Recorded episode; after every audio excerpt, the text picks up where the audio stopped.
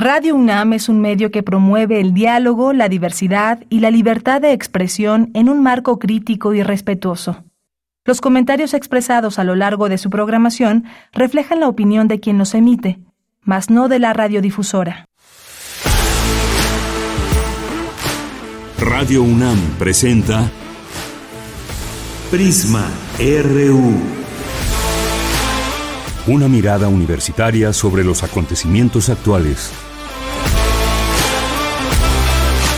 Prisma RU. Relatamos al mundo.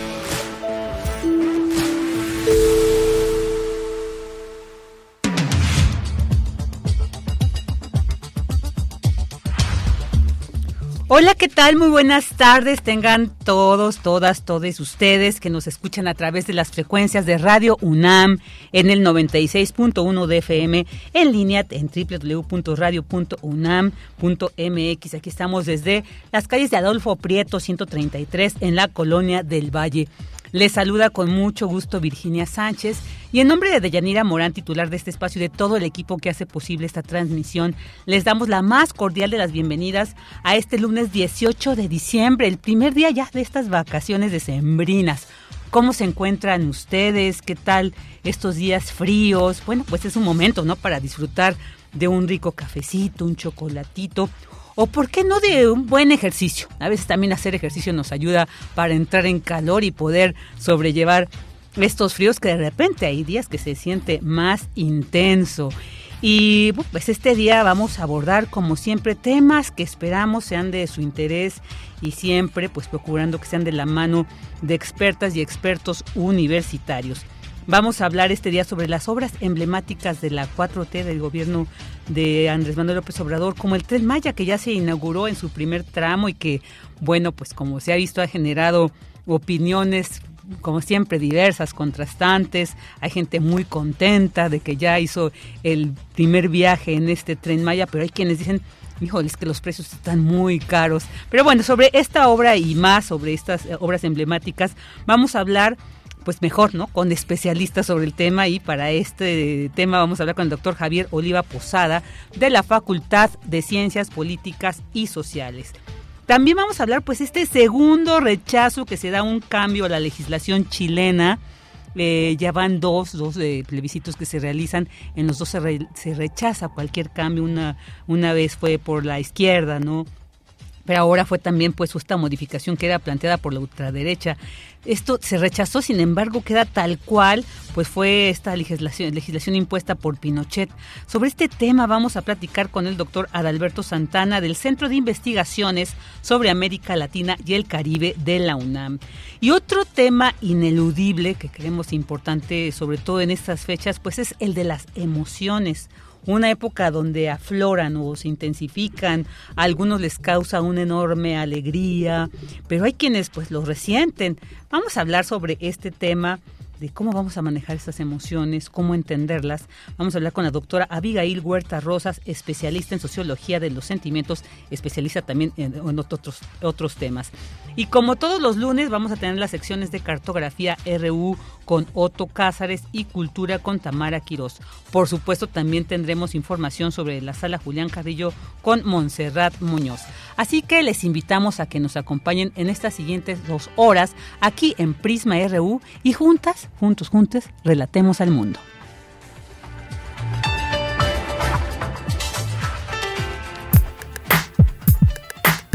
Relatamos al mundo. Relatamos al mundo.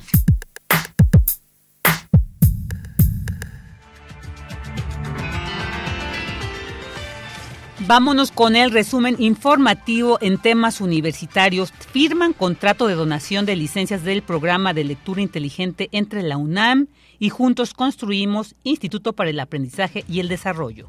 Advierte Isalia Nava, académica de la UNAM, que México registra feminización de la vejez. Las mujeres en edad avanzada tienen menor seguridad económica que los hombres, asegura.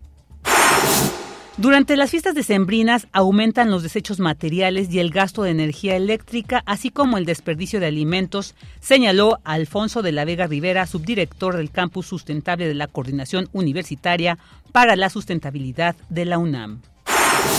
Y advierte académico de la UNAM que es necesario estar atentos al estado de ánimo en épocas decembrinas. Dormir y comer bien pueden ayudar a mejorar el ánimo.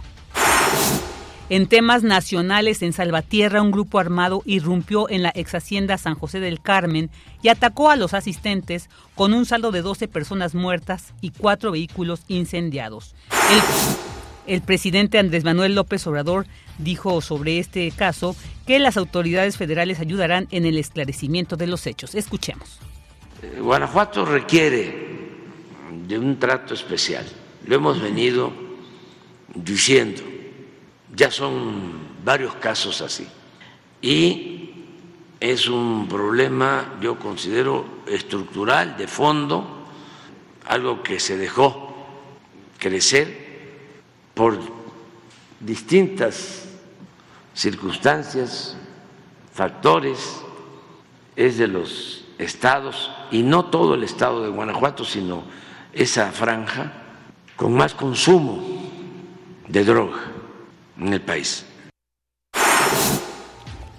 Y bueno, la Secretaría de Educación Pública informó que a partir de este lunes 18 de diciembre inician las vacaciones de invierno para estudiantes, docentes y administrativos de escuelas públicas y particulares de nivel básico.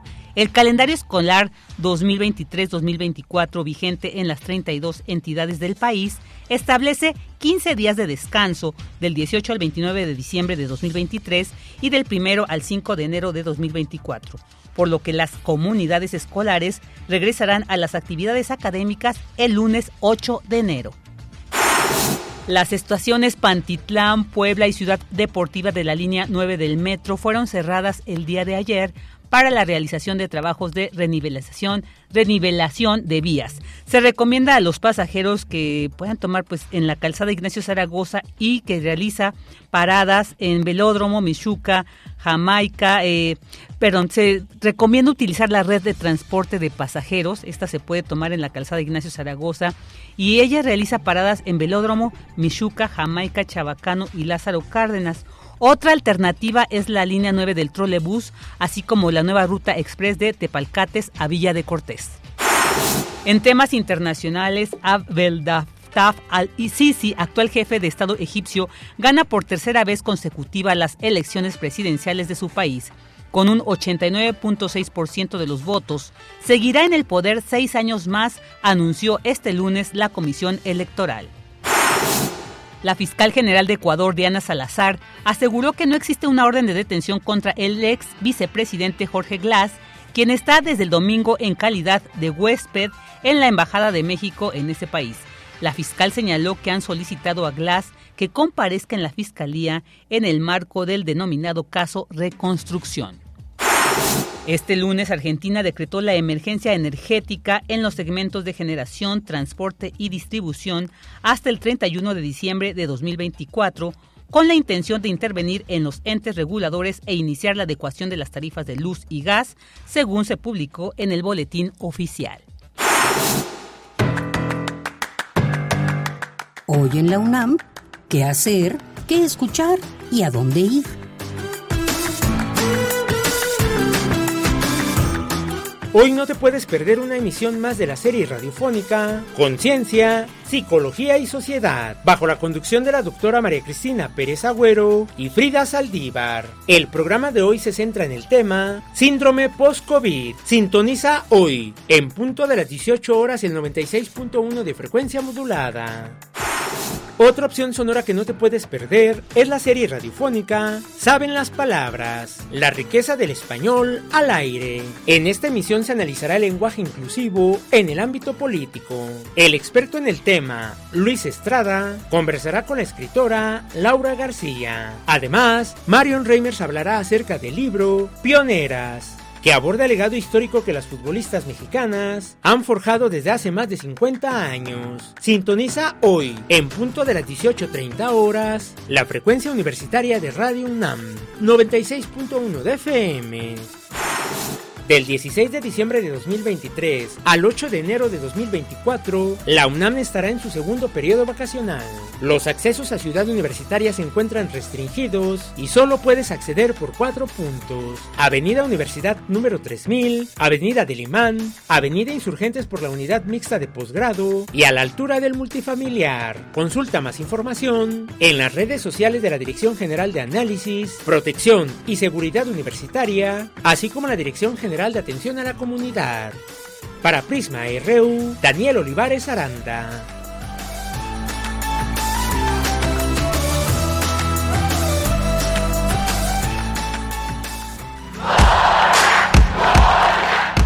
Campus RU.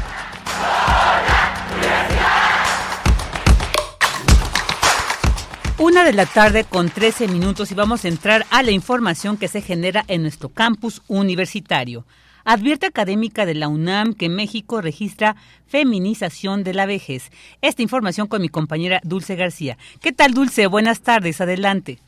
Así es, Vicky, muy buenas tardes aquí al auditorio. Vicky, al dictar la conferencia La seguridad económica de las mujeres en edades avanzadas, organizada por el Instituto de Investigaciones Económicas de la UNAM, la doctora Isalia Nava, académica de esta entidad universitaria, dijo que se observan marcadas diferencias de género en relación con el derecho de dicha seguridad económica.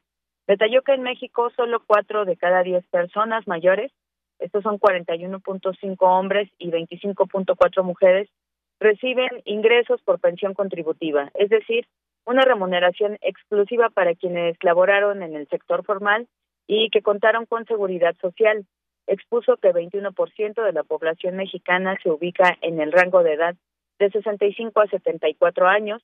Esto sería 54.4% de mujeres y 45.6% hombres. Dijo que conforme eh, se avanza en edad se observa mayor sobrevivencia de ellas, lo que implica una feminización de la vejez. La académica señala que pese a una menor seguridad económica, las mujeres alcanzan una mayor esperanza de vida en comparación con los hombres. Pero dijo que conforme transcurre la vida, bueno, añadió que conforme transcurre la vida, ellos tienen mayores índices de mortalidad, sobreviven menos y un número reducido alcanza edades avanzadas. No obstante, precisó Isalia Nava que es importante considerar las características con las cuales ellas llegan a esta etapa adulta sería que conforme avanza el ciclo de vida presentan mayores desigualdades. Esto es, por ejemplo, que con mayor dificultad ingresan a la escuela y permanecen en ella y por lo tanto tienen un nivel de escolaridad menor. También dijo que lo mismo sucede eh, al incorporarse a la actividad laboral debido a las cargas de trabajo doméstico y de cuidados que realizan y que históricamente se les han asignado. Eh, de aquellas que logran insertarse en el mercado laboral, pocas tienen posibilidades de participar en empleos formales y bien remunerados. La mayoría está en la informalidad o en empleos precarios, debido a que tienen también las necesidades de cuidados y actividades domésticas. Además, Vicky, muchas mujeres que reciben una pensión contributiva la tienen como dependientes económicos, es decir, por viudez, y no como sujetos de derechos que pueden mandatar esta garantía en edades avanzadas.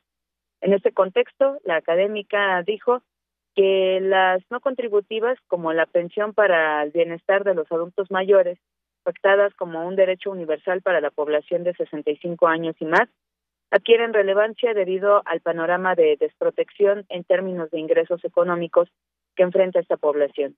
En ese sentido, añadió que es necesario alcanzar la consolidación de la cobertura total de las pensiones no contributivas y lograr que sean suficientes.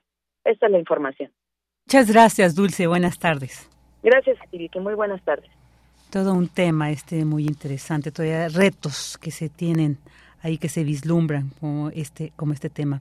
Ahora vamos con esta información. Firman contrato de donación de licencias del programa de lectura inteligentes.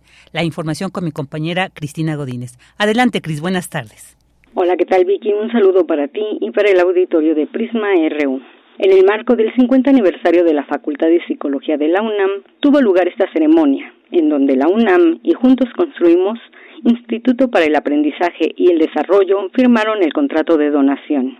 Cabe señalar que el programa de lectura inteligente es de relevancia para todo el estudiantado de la Facultad de Psicología, ya que a través de él se fomentan no solo habilidades lectoras, sino también competencias para afrontar la vida profesional, expuso Procoro Millán, jefe de la División de Estudios de Licenciatura. Tales como el aprendizaje autónomo, por ejemplo. Un profesional de la psicología con buenas estrategias y habilidades lectoras es un profesional que en la formación tendrá un mejor dominio de los contenidos revisados en las aulas, lo que les permitirá tener un mayor éxito académico Además, será capaz de realizar mejores investigaciones, utilizar de manera eficiente la información para resolver situaciones, expresar adecuadamente sus ideas de manera oral y escrita.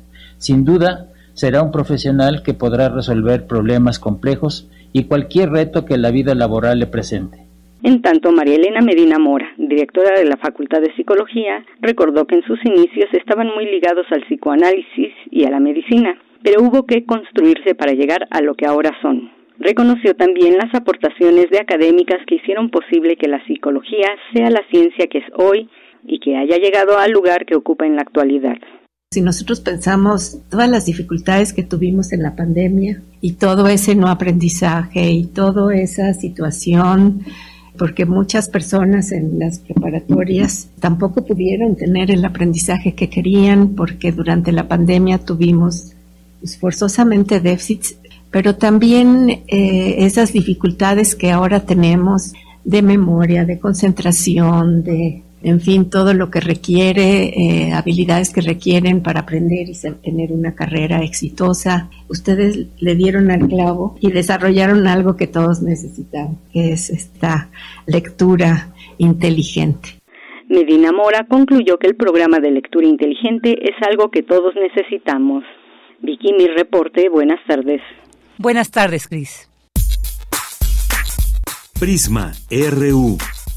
Relatamos al mundo. Guárdame en ti. Raúl Zurita.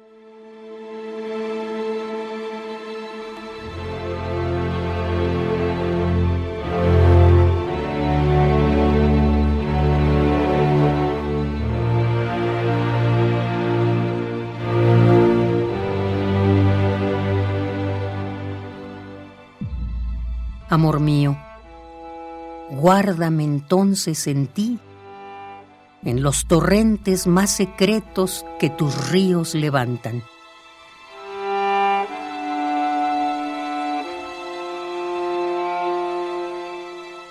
Y cuando ya de nosotros solo quede algo, como una orilla, tenme también en ti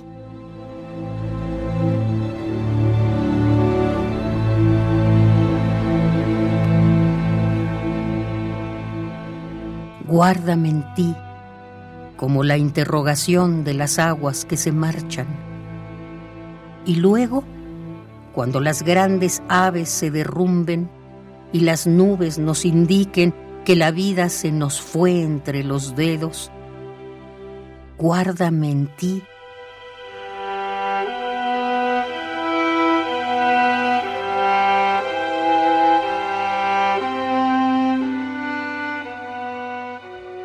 guárdame en ti, guárdame todavía en ti.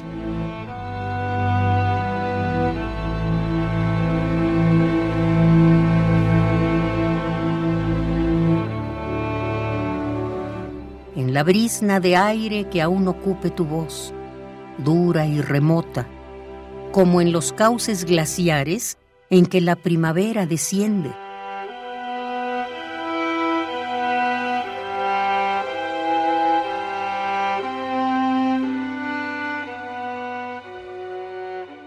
Amor mío, guárdame entonces en ti, en los torrentes más secretos que tus ríos levantan. Tenme también en ti.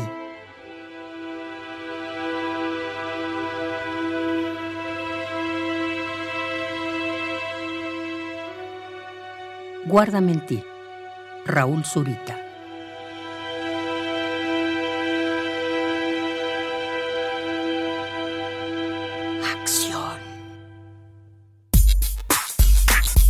Prisma RU. Relatamos al mundo.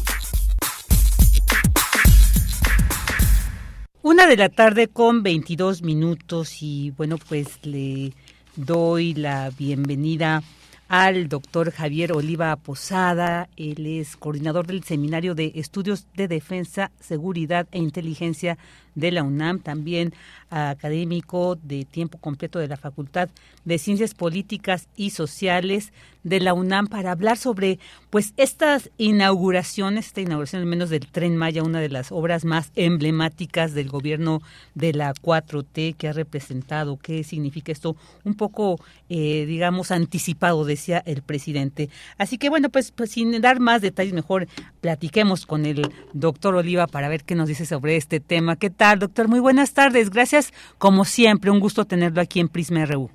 Igualmente, Virginia, muchas gracias a, ti, por supuesto, a, Prisma RU y al equipo en, en cabina. Un saludo. Esperemos que estén pasando dentro de todo lo agitado que está la agenda nacional, pues un, un fin de año relativamente tranquilo. Pues sí, ahí eh, relativamente, como bien dice, pero siempre con temas ahí que hay que analizar, que hay que reflexionar, porque aunque nos quede de repente lejos todo, pues finalmente tiene incidencia en la vida nacional y pues nosotros formamos parte de ella. Y bueno, pues ya se inauguró, vamos a hablar de los proyectos de la 4T, pero principalmente el tren Maya, que ha sido tan controversial, esta, este proyecto, ya se inauguró la primera, el primer tramo, eh, un poco hay gente que dice es que estaban ¿no? Se quería que se inauguraría ya cuando estuviera todo el trayecto completo, pero bueno, ya ahí con algunos, eh, gente que compartió fotografías muy emocionada de que ya son, digamos, quienes estrenan este tren Maya, pero también hay críticas, por ejemplo, a, las cosas que se que se ofrecen, ¿no? Ahí en el trayecto. ¿Qué nos puede decir para iniciar sobre este, para empezar este proyecto del tren Maya, esta inauguración? Pues, desde luego que este tipo de, obras, no solamente en México, sino en, distintas partes del mundo, cuando, por ejemplo, el gobierno de la República Popular de China anunció el desvío ni más ni menos que uno de los ríos históricos de Yangtze-Kiang eh, para pues eh, reutilizar las aguas, pero sobre todo para poder construir una, una gigantesca presa y otras obras más, eh, insisto, que implican una un ajuste muy importante, eh, incluso en la orografía o en la hidrografía, eh, como es el caso que estoy señalando en, en, China, eh, y de una, de una forma parecida podemos observar estas obras a lo largo, ya estamos en la recta final del sexenio del presidente López Obrador, estamos aproximadamente a 10 meses de que concluya, y las obras que se, que se planteó eh, me parece que son tres eh, las emblemáticas sin dejar de lado otras tantas, ¿no? Una, pues evidentemente la, construcción del tren Maya, en este caso la inauguración de uno de sus tramos, del primero. El segundo, eh, la construcción del aeropuerto internacional Felipe Ángel, su puesta en funcionamiento. Y el que probablemente vaya a tener más impacto en el desarrollo del país, dado su, su efecto en el comercio internacional, sin duda alguna el canal eh, eh interoceánico eh, que conectará a Sabina Cruz con eh, Coatzacoalcos, eh, Veracruz. Entonces, el, presidente ha sido muy enfático en, resaltar estos estos aspectos y no me refiero aún a la refinería de dos bocas porque pues aún no propiamente no no ha, no ha dado los resultados que se esperaban, por lo menos en los plazos que originalmente se habían fijado. Pero en, refiriéndome específicamente, Virginia, a los de este a los de este fin de este fin de semana, pues eh, el, con el, estilo que tiene el, el, estilo personal del presidente de la República como otros presidentes, pues desde luego que genera un, un ambiente determinado a favor o en contra de críticas de señalamientos de cualidades y defectos, en este caso específicamente del, del tren del tren Maya.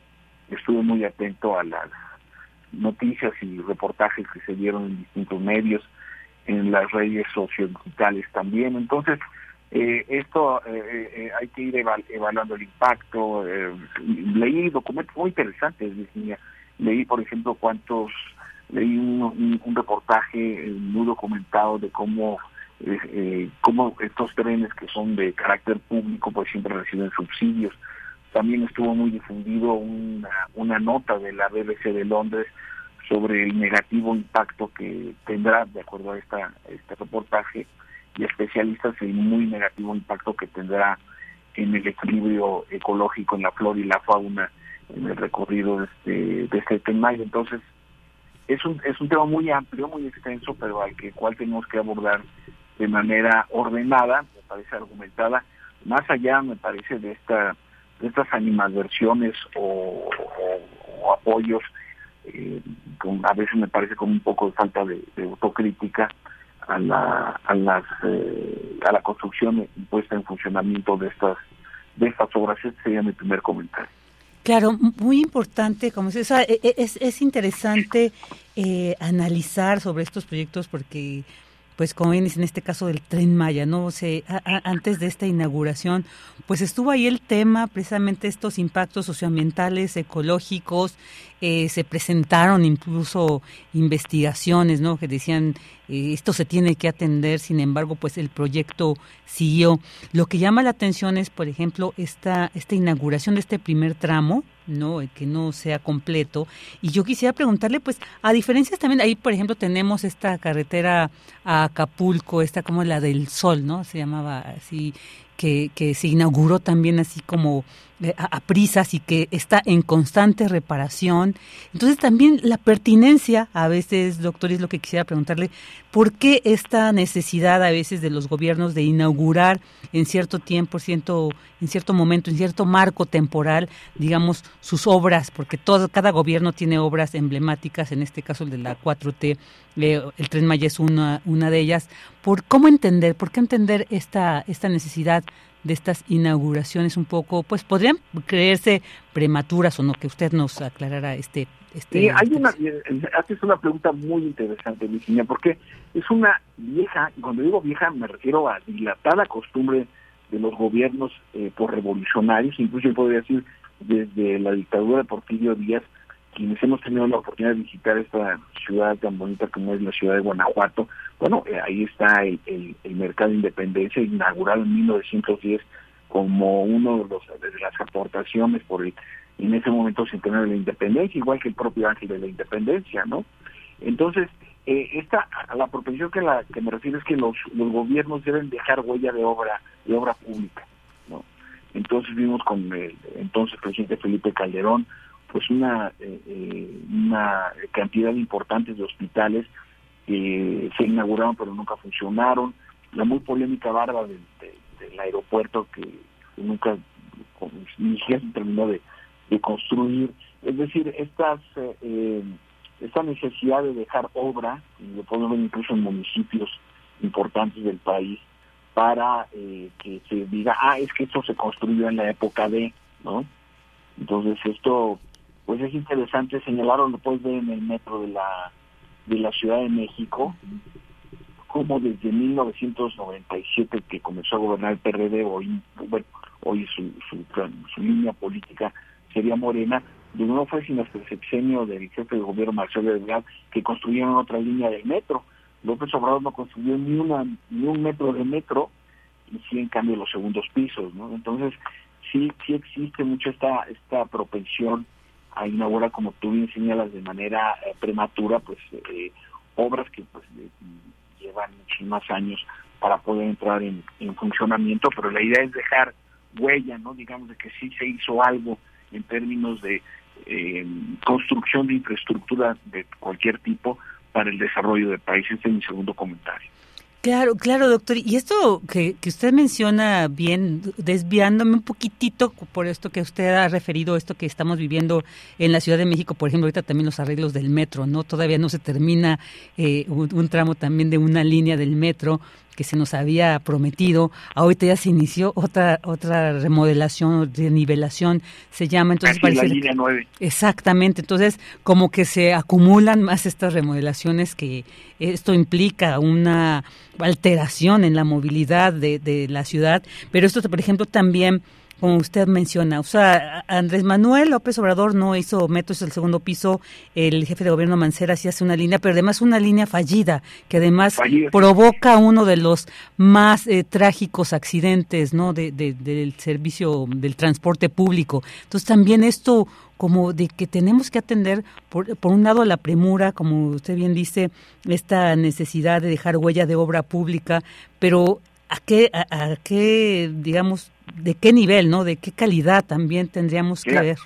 En el caso de la jefa de gobierno, Claudia Sheinbaum, pues hablando de movilidad y transporte, pues están los los teleféricos que se construyeron, ¿no? También, por ejemplo, que eh, están dando su su servicio, es decir, es una es una propensión, mm, digo, por por natural no quiere decir necesariamente que sea lo adecuado. Yo lo que estoy es explicando, no justificando, que es diferente, pero sí, sí estoy explicando que hay una tendencia, ah, bueno, se construyó la el, la presa el Cuchillo 2, ¿no? Como en el caso de del gobierno de eh, estatal de Nuevo León, entre otros, ¿no? Entonces, sí es, sí es importante eh, observar que esto también se da desde luego por principio en la eh, en, el gobierno federal. Claro, y, entonces eso nos llevaría a no pues a poner atención a esto, ¿no? al nivel, digamos, a la solución, al nivel de a la calidad de estos, estas obras. Y, bueno, y en ese sentido quisiera que ahora nos fuéramos, ya hablamos un poco lo del, del tren Maya, ya hablamos, son temas que, bueno, pues requieren mucho más tiempo de análisis, ya estaremos viendo en estos días que siguen, qué tal se desarrolla este, el inicio de este de, de, este servicio, pero ahora con el tren interoceánico del Istmo de Tehuantepec, ¿qué nos puede decir? También es una obra que pues se ha dicho, este responde también a otros proyectos, viejos proyectos que no se habían consolidado y que ahora pues ya se están llevando a cabo. Esa será más difícil que entre en funcionamiento por la, la importancia y la complejidad, porque no solamente es el tendido férreo, sino también las, la carretera y los parques industriales que además pues requieren obras de hotelería, ¿no? Pues desde luego eh, los patios de carga para las, los, eh, el transporte eh, marítimo, eh, las ramificaciones que se van a dar hacia precisamente también el tren Maya. Entonces es una obra más compleja y el antecedente más importante histórico que hay que tener presente para darnos cuenta de la relevancia que tiene esta obra, pues recordemos los tratados Maclean-Ocampo que estaban constituidos de tres grandes acuerdos y uno de ellos era precisamente concederle a los Estados Unidos el paso a la perpetuidad a perpetuidad en, en el en el tránsito entre eh, Salina Cruz y Coatzacoalcos en, eh, a cambio del reconocimiento del gobierno del entonces presidente Benito Juárez.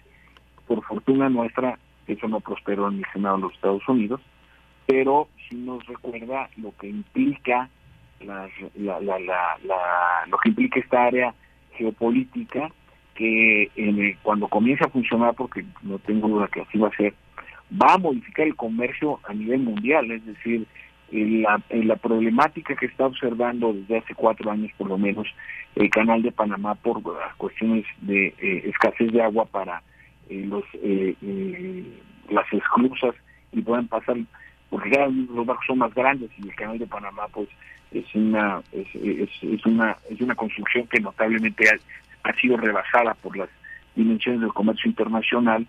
Eh, también hay un intento de construir otro canal en Nicaragua, que eso me parece que difícilmente se va a, construir, eh, sobre todo apoyado por varias empresas chinas, pero en el caso de México todo lo que significa, imaginemos que nada más, nada más imaginemos esto, eh, Virginia, disculpa que me sienta, pero es muy importante porque es algo que he estado estudiando por las implicaciones que va a tener.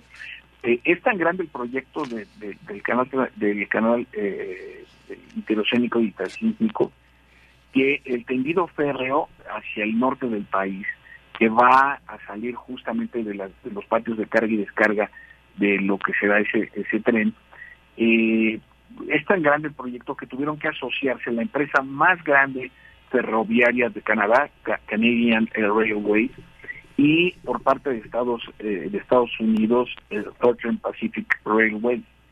Son dos grandes, grandes empresas, pero es tan grande el proyecto que tuvieron que asociarse para poder responder a lo que eh, calculan, obviamente porque pues eh, evidentemente no invierten simplemente porque les caiga bien un presidente o no, sino porque su negocio es ganar dinero y en este caso a través del transporte, el puro transporte de negocio de las mercancías va a ser un negocio formidable porque va a, ahorrar, se calcula, entre, entre 10 y 15 días de transporte si siguieran pasando por Panamá, que es un poco lo que ya está pasando con el, el deshiele del casquete polar ártico, en donde de Shanghái a Rotterdam, en vez de hacerse casi 20, 25 días, porque tienen que pasar por el canal de Suez, el Mar Rojo, etcétera, ahora van a subir por el casquete polar ártico y se está calculando que el porque ya han salido barcos de Shanghái a Rotterdam, a Holanda, se están eh, se pueden ahorrar entre 10 y 15 días de transporte, es decir, se reduciría a la mitad el tiempo de transporte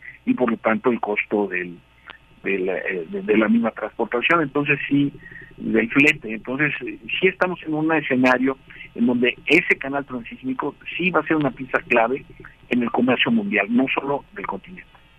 Perfecto, doctor. Pues bueno, nos queda un minuto. Eh, ya no abordamos la, la, tercera obra de, emblemática, pero bueno, pues ¿qué nos puede decir para cerrar esta entrevista? ¿Qué atender?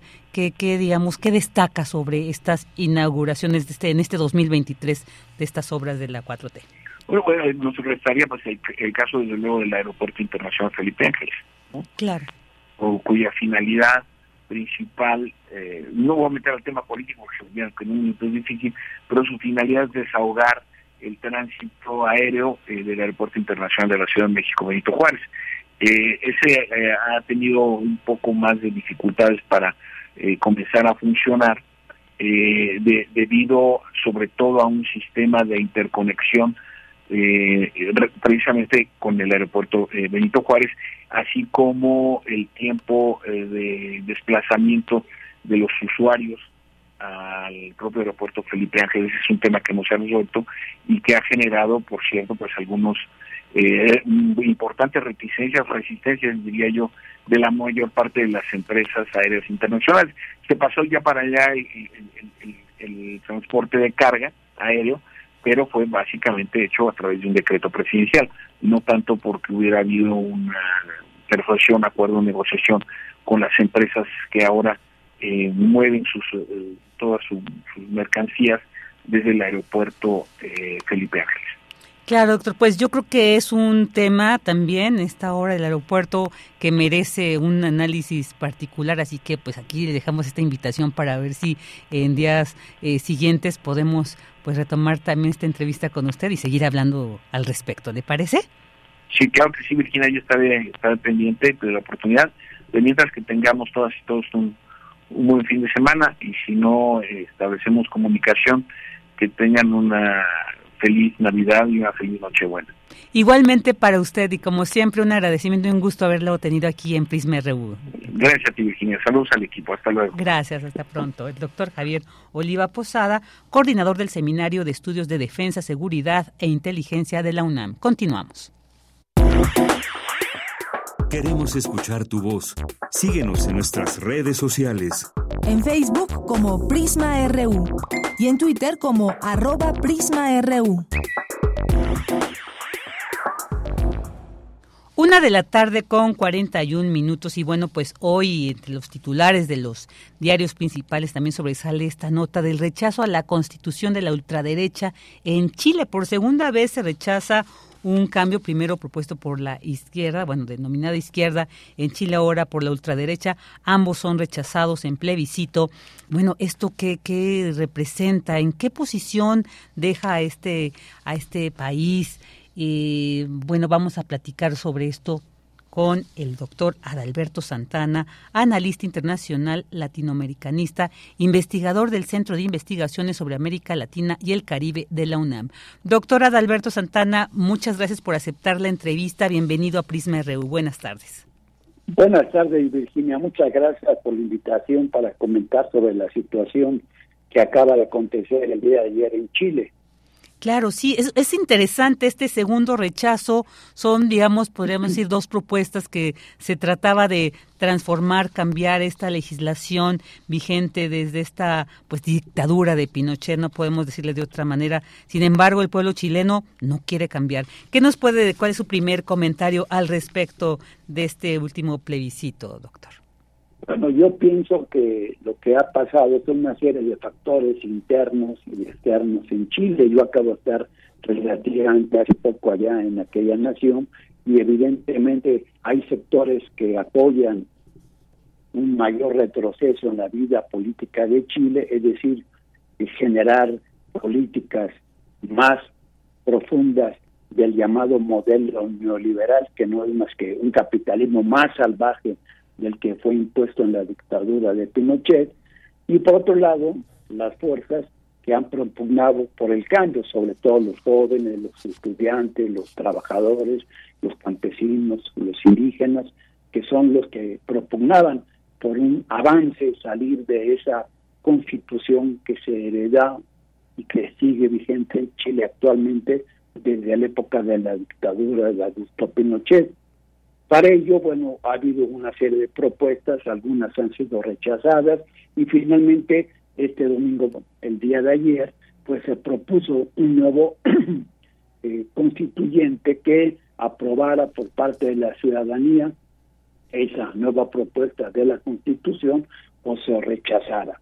La propuesta última que fue presentada el día de ayer, dijéramos, y que era votada, pues expresaba las posturas de los sectores mucho más conservadores, retardatarios, particularmente del Partido Republicano y Chile Vamos, que son las fuerzas mucho más conservadoras allá en Chile, y ellas fueron vencidas por el 56 por ciento de los votos, lo que equivale más o menos a más de un millón de votantes, que es un número bastante significativo, que rechazaron una constitución que retrocedía a la actual, que si bien es ultraconservador, reaccionaria, ultraderechista, pues se proponía una más derechista, que quienes las habían redactado pues representaban a estos sectores pues mucho más conservadores del Partido Republicano y Chile Vamos, entre otros. Y ahora los que rechazaron ayer domingo precisamente a, a esa propuesta constitucional, pues son los sectores mucho más progresistas que alcanzaron el 56% de la votación, lo cual nos da, bueno, pues un empate, dijéramos, ni se va hacia atrás ni se va adelante, sino que se queda tal cual está la Constitución. Y por ello el presidente Boric, quien finalmente ha sido favorecido en este marco, pues ha dicho que hay cuestiones más prioritarias en este momento que cambiar la Constitución en ese sentido, porque hay una fuerte polarización, aunque la mayoría, decíamos el 56% de la población, cerca de 6 millones 800 mil chilenos, pues estaban no de acuerdo con esa constitución conservadora retardataria. Claro, doctor, un poco para conocer qué es lo que planteaba, qué establecía esta propuesta, esta última propuesta rechazada a grandes rasgos, para no entrar en, detalles muy puntuales, pero para entender también por qué, justo como bien dice, estos sectores progresistas, pues la rechazaron. ¿Cómo entender qué establecía esta, esta propuesta?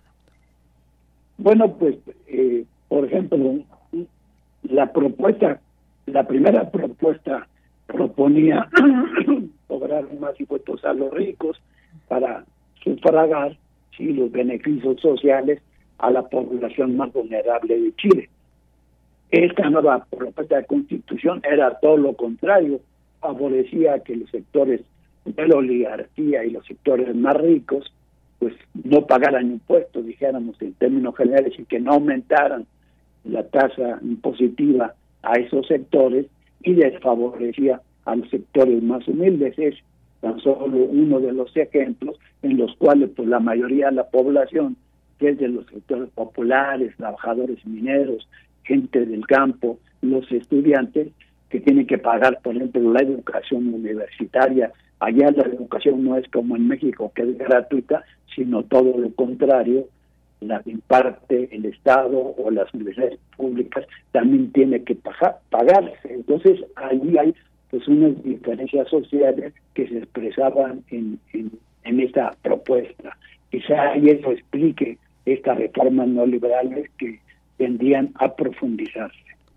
Doctor, finalmente esta última eh, propuesta de cambio constitucional que lo planteó José Antonio Cast, que además es conociste, conocido ultraconservador, que se ha hecho, bueno, manifiesto, digamos, admirador de Pinochet.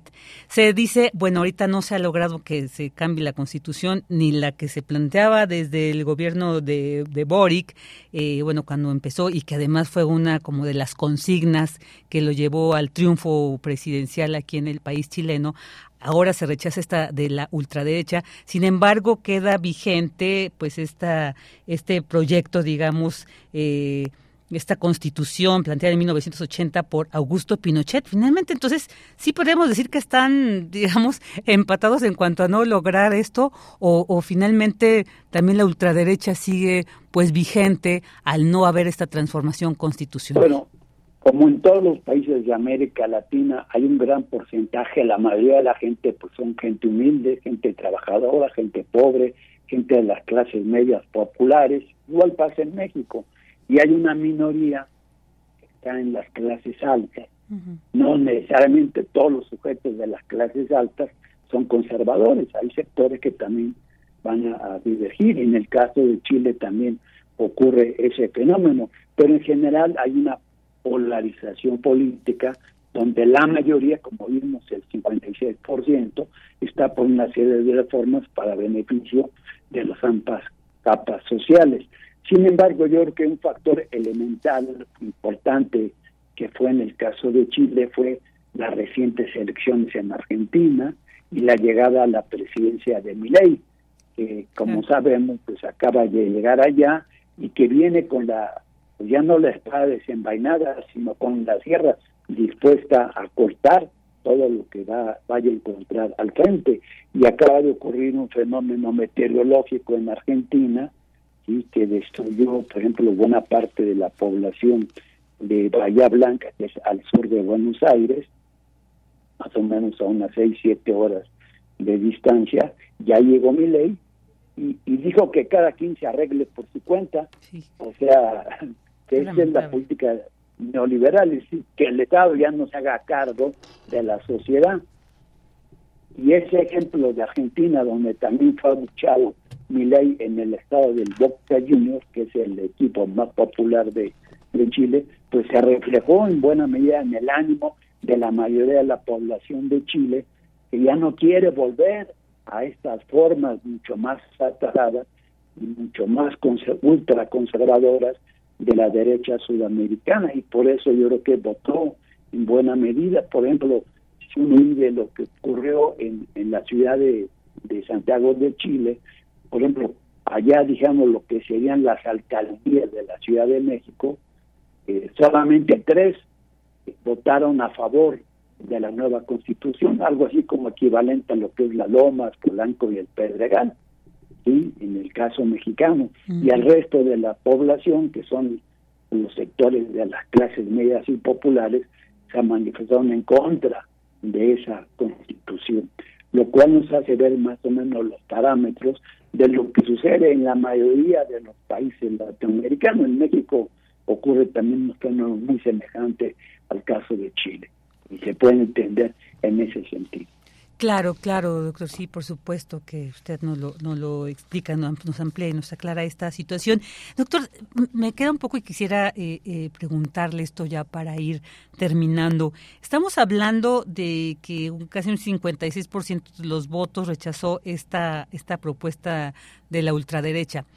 ¿Por qué no se logró, si, si la mayoría, si estos, eh, estos sectores progresistas son los que lograron detener este, este cambio, ¿por qué no se logró también eh, con la otra constitución que se planteaba en otro sentido en otros lados? ¿Por qué no ninguna de estas propuestas ha logrado como generar esta, esta digamos, certeza en la población chilena para realmente este cambio que pues se manifestó, se deseaba como para pues mejorar las condiciones. Si dijéramos que en la otra propuesta que había anterior a la que ayer se votó era el otro extremo, se habían ido profundamente hacia la izquierda, a la máxima izquierda en Chile, donde se volvió ya un programa, no una constitución, y había una serie de puntos muy específicos que afectaban o beneficiaban a determinados sectores, eran muy específicos y la gente en su mayoría tampoco se veía representada. Es decir, lo que quieren, y a mi entender, mi interpretación, es que la mayoría del pueblo chileno quiere una mejoría, pero una mejoría que vaya hacia la centro izquierda, no hacia la izquierda izquierda, ni hacia la derecha derecha.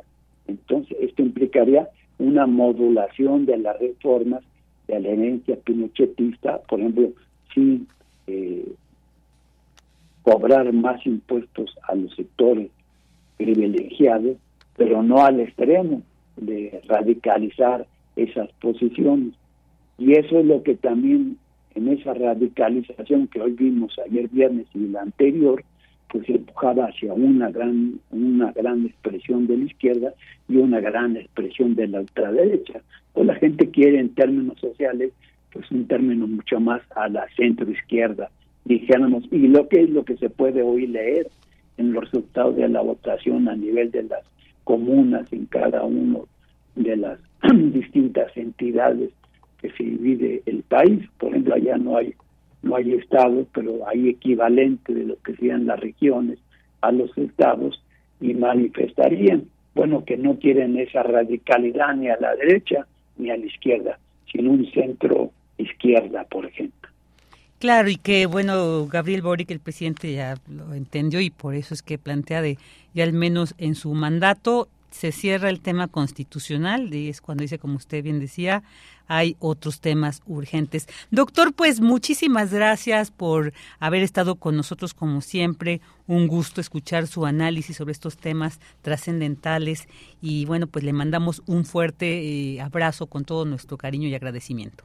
Pues muchas gracias Virginia, estamos aquí listos para responder a las preguntas en lo que ya nos queda de fin de año. Y además me gustaría más hacer una reflexión. Claro. que hoy el escenario internacional requiere una pues, mesura. Pensemos en lo que está pasando en este momento en Palestina. Claro. Eh, la población, más del 70% eh, de niños y de mujeres está siendo masacrada, por ejemplo. ¿no? Entonces, nos alarma que esta situación llegue al extremo con esas extremas derechas tan radicales como las que dirige Netanyahu allá en Palestina, y que en América Latina no ocurran ese exterior de fenómenos como hoy dramáticamente está padeciendo el pueblo de Palestina. Así es, y que, por ejemplo, este recién presidente de Argentina, Javier Milei, pues se ha pronunciado eh, apoyando a Israel y como bien dice, entonces tenemos que poner atención a este pues este desenlace, esta historia política que se está escribiendo lamentablemente en este presente. Por supuesto que estaremos atendiendo estos temas y pues, pues le buscaremos próximamente. Muchas gracias, doctor. hasta pronto. Muchas gracias. Feliz año. Igualmente. Hasta pronto. El doctor Adalberto Santana, analista internacional del Centro de Investigaciones sobre América Latina y el Caribe de la UNAM. Sala Julián Carrillo presenta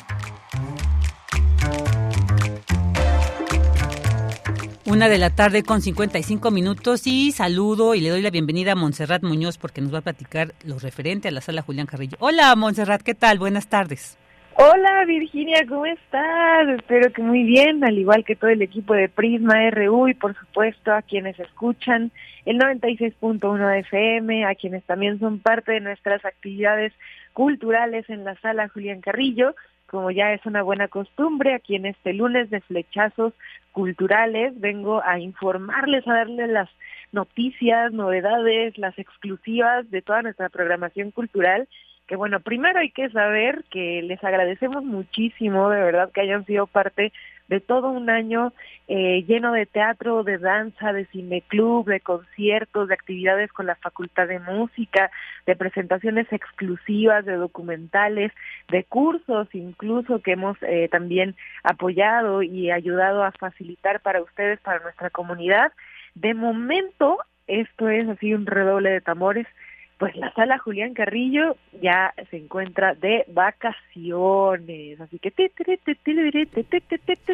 muy merecidas vacaciones para todo el equipo. Merecidas vacaciones, pero es un ratito nomás, mientras pueden eh, seguir disfrutando de nuestras actividades culturales en la Ciudad de México, perdón, también en algunos recintos de la universidad, pero pues sí debemos de, de decirles, de compartirles a ustedes que vamos a tener un periodo de vacación, así que volveremos el próximo año. Si ustedes quieren enterarse de nuestra cartelera futura, por favor sigan el Facebook Sala Julián Carrillo, que ahí es nuestra vía como más directa, más eh, inmediata y también donde a veces resolvemos algunas cuestiones que son pues de aviso inmediato con ustedes, nuestra comunidad. A veces, por ejemplo, los impresos, que tenemos también pósters, tenemos también volantes, pues ahí tenemos alguna información, pero la vía más actualizada y concreta es el Facebook Sala Julián Carrillo, así que síganlo por favor, ahí nos pueden dar dudas, comentarios, también les vamos a postear los eh, volantines de las diferentes actividades en un futuro, así que pues estén pendientes porque esa es la manera más inmediata de enterarse de nuestra programación. Y también pues les agradecemos muchísimo que también la semana pasada pues hubo un lleno total y un revuelo enorme en este tema de las funciones del Ballet Ensamble de México con el Cascanueces, que bueno pues hubo muchísima gente que justo pues no se enteró por la vía actualizada que dimos boletos y pues algunos fueron y otros este, sí lograron entrar, entonces pues bueno para toda esta gente y esta comunidad que deseaban eh, pues ver el Cascanueces sepan que pues nosotros eh, acudimos a un foro lleno, eh, una temporada llenísima y bueno pues así lo lamentamos pues que no hayan podido algunos entrar, pero también a quienes pudieron disfrutar de estas funciones les agradecemos muchísimo que hayan estado a la par de nosotros con información actualizada llamándonos al teléfono y bueno pues también la compañía les agradece mucho su interés en el Cascanueces y bueno pues también tenemos algunas actividades que nos quedan pendientes, por ejemplo, al aire en intersecciones. Seguimos con retransmisiones en estas semanas. Vamos a tener también música de Nidia Barajas, que es una excelente cantautora, y creo que tú también estuviste ahí en ese concierto, Vicky. Sí, sí, cómo no, inolvidable la gran Nidia Barajas. Pues, pues enorme, enorme, enorme esta cantautora de Tijuana nos acompaña esta semana al aire el viernes a las nueve. Después uno de los mejores conciertos que fue eh, Los Cogelones con este grupo de rock mexica y también un poquito de punk y bueno pues en enero tenemos Artesano del Son. Esos son los programas que les esperan al aire en Intersecciones y también estoy aquí para compartirles el correo oficial en el cual es, en el cual ustedes pueden pedir informes porque tendremos unos cursos que inician en febrero del siguiente año, pero ya se pueden inscribir. Recuerden que nuestros cursos tienen descuento para comunidad UNAM e INAPAM. Entonces, eh, tenemos dos, que es el curso Voz tu Voz impartido por la gran maestra y, dramaturga Elena de Aro, quien les mostrará el camino ya sea en cuerpo, en espíritu, en voz, para interpretar textos, textos escritos, guiones radiofónicos, poemas, novelas, cuentos largos y cualquier tipo de verso y de prosa. Ella eh, les instruye de una manera fenomenal para hacerlo y también el curso de actuación para la vida diaria con el maestro Sergio Cuellar. Ambos cursos nos pueden escribir al correo cursosrunam@gmail.com, cursosrunam@gmail.com o acercarse al Facebook de la Sala Julián Carrillo donde pueden también pedir el temario, informes, costo y se pueden inscribir para iniciar el 2024 con mucha maestría y también pues mucho corazón en estos temas de la locución, de la voz y de la actuación. Perfecto, Montserrat, pues muchísimas gracias por estas invitaciones. Ahí están las redes, todas las la información donde pueden consultar. Te mandamos un abrazo muy grande, parte de aquí, de todo el equipo, y te seguimos escuchando los próximos días, el próximo abrazo sonoro hasta el 2024. Cuídense mucho. Igualmente, hasta pronto. Nos vamos a un corte. Tu opinión es muy importante. Escríbenos al correo electrónico prisma.radiounam@gmail.com.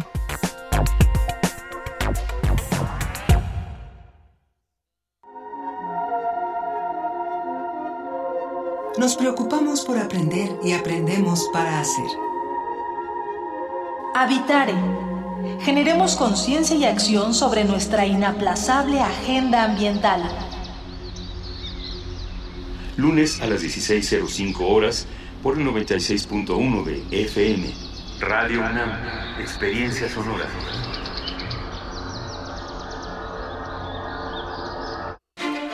Hace 70 años se reconoció a las mujeres mexicanas el derecho al voto para participar en las elecciones federales. Hoy conmemoramos este derecho y reconocemos los avances con las reformas y la paridad en todo, pero aún enfrentamos grandes retos. Es momento de seguir alzando la voz y de ser parte de la toma de decisiones en nuestro país. Infórmate, participa y vota. En estas elecciones, con mi INE, participo. INE. Para estas elecciones, el Instituto Electoral de la Ciudad de México realizará un monitoreo a medios de comunicación durante las precampañas y campañas. Esto ayudará a que la ciudadanía conozca los temas más importantes y pueda emitir un voto informado, razonado y libre. Consulta más detalles en www.ism.mx, porque este 2024 las elecciones son nuestras. Vota CDMX, Instituto Electoral Ciudad de México. ¿Sabes qué tienen en común? El polvo de una estrella durmiente, el moco de King Kong o el enano más alto de todos. Pues que a todos los puedes encontrar en la radio. Solo tienes que decir las palabras mágicas. Para tus orejas y escúchanos todos los sábados a las 10 de la mañana por Radio UNAM. Experiencia sonora. Ahí viene la cuarta transformación, con este ritmo que está sabrosón, unidos en una revolución que mi México lindo merece hoy. Ay, a la izquierda como el corazón. Vete, vete, es la cuarta T. Vete, vete, es la cuarta T. Vete, es la cuarta transformación porque México merece más. Ay, PT. PT es la 4T. Habla Clara Brugada. En esta ciudad nació la esperanza y comenzó la transformación. Creamos la pensión para personas mayores y las becas para todos los niños y niñas. Cuidamos a las familias con transporte público limpio y sustentable. Construimos parques, pilares y universidades. Soy Clara Brugada y soy parte de este proyecto. Vamos muy bien. Que siga la transformación. Clara Brugada, precandidata única a jefa de gobierno. Morena. Mensaje dirigido a militantes, simpatizantes y Comisión Nacional de Elecciones de Morena. Los objetos sonoros más extraños que escucharás en tu vida. Gabinete de Curiosidades. Curiosidad y sombras del tiempo a través de archivos radiofónicos. Sábados a las 5.30 de la tarde por el 96.1 de FM. Radio UNAM. Experiencia sonora.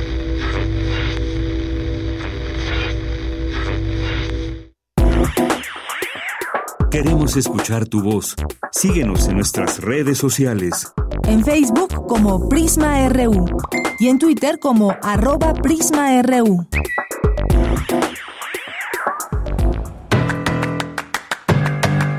Mañana en la UNAM, ¿qué hacer? ¿Qué escuchar? ¿Y a dónde ir? Recuerda que del 16 de diciembre de 2023 al 8 de enero de 2024, la UNAM se encuentra en su segundo periodo vacacional. El Museo Universitario Arte Contemporáneo, así como el ECO y el Museo Universitario del Chopo, permanecerán cerrados hasta el 10 de enero de 2024. El Centro Cultural Universitario Tlatelolco cerrará a partir del 18 de diciembre y la Casa del Lago a partir del 20 de diciembre. El Universum y el Colegio de San Ildefonso permanecerán abiertos en horario habitual, excepto los días 24, 25 y 31 de diciembre de 2023, así como el 1 de enero de 2024. Consulta los horarios de atención de los museos y espacios culturales visitando sus redes sociales. El Colegio de San Ildefonso organiza el taller de cine para niñas y niños, taller práctico de cine documental, dirigido a menores de 7 a 12 años de edad, que será impartido por Roxanne Florín durante febrero y marzo de 2024. Para mayores informes consulta las redes sociales del Colegio de San Ildefonso. El Universum, Museo de las Ciencias, te invita a visitar la exposición Dinosaurios entre nosotros, organizada en colaboración con otros museos de Estados Unidos, Canadá y España. Dicha muestra, que se ha exhibido en más de cuatro países, indaga en el límite prácticamente obsoleto entre las aves y los dinosaurios. La exposición Dinosaurios entre nosotros la podrás visitar en el Universum durante este periodo vacacional, de miércoles a domingo, de 10 a 17 horas. Para Prisma RU, Daniel Olivares Aranda.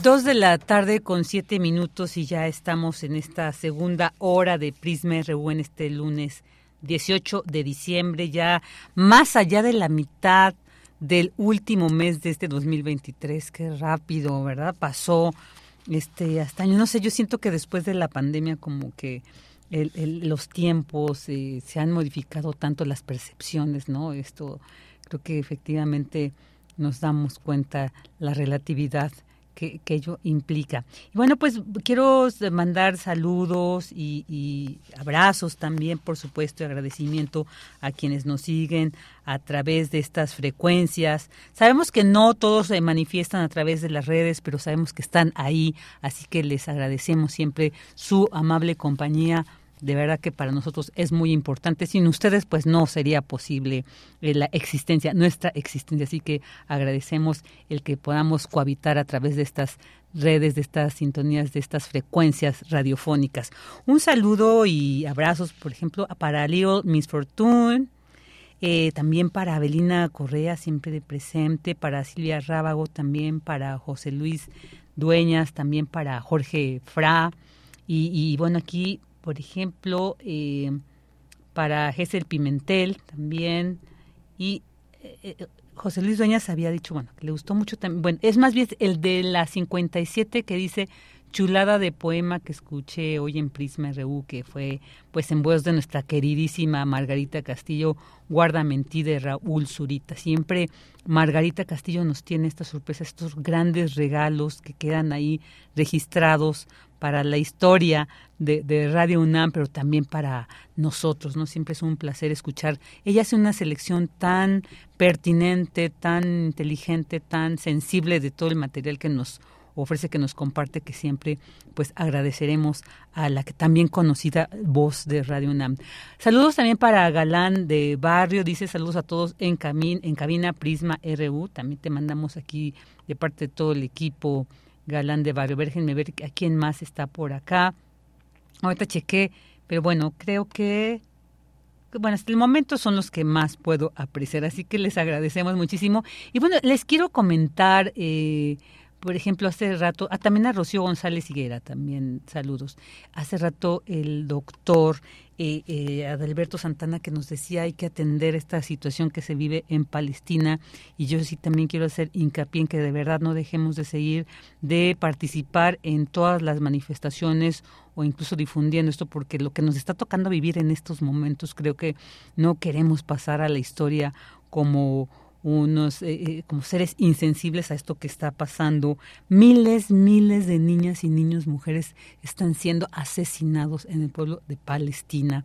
Eh, realmente las imágenes que se que nos comparte, que vemos en redes, son estremecedoras el ver cómo pequeñas y pequeños en vez, sin saber qué está pasando, pierden la vida, quedan mutilados, pierden a su familia, a sus madres, a sus padres, a, sus hermanos, hermanas, están viendo devastado el territorio donde nacieron, donde jugaron en algún momento. Entonces yo creo que pues ahí yo sé que muchas y muchos de ustedes lo siguen y lo sienten, así que no dejemos de pronunciarnos en contra de esto, que no es una guerra, sino un genocidio. Y bueno, pues eh, después de esto quiero, vamos a pasar ahora sí con la siguiente información. Vamos con esta nota. Advierte académico de la UNAM que es necesario estar atentos al estado de ánimo en épocas decembrinas. La información con mi compañera Dulce García. Hola Dulce, de nuevo, buenas tardes, gusto saludarte. Así es, Vicky, buenas tardes nuevamente a ti y al auditorio. Vicky, aunque pareciera que el mes de diciembre está lleno de fiestas y reuniones, lo cierto es que no todas las personas lo viven con tanta alegría. Hay un gran número de personas para las que esta temporada es emocionalmente complicada. Tan solo en nuestro país hay más de 3.6 millones de adultos que padecen depresión, de acuerdo con cifras de servicios de atención psiquiátrica difundidas por la Secretaría de Salud este 2023. Según señala el doctor José Alfredo Contreras, académico de la Facultad de Psicología de la UNAM, es necesario que estemos atentos a cualquier señal presente en nuestro día a día que nos indique un desajuste en nuestro estado de ánimo. El académico advierte que la depresión es un conjunto de indicadores de diferentes tipos. Estos son cognitivos, afectivos, conductuales, fisiológicos, eh, y que pueden manifestarse en múltiples formas. el estado de ánimo triste, melancólico, apagado, o por otro lado está la pérdida de interés y de placer hacia las cosas en las que regularmente se tiene interés, gozo y disfrute. Sin embargo, eh, Vicky, eh, se puede hacer algo para sentirse mejor.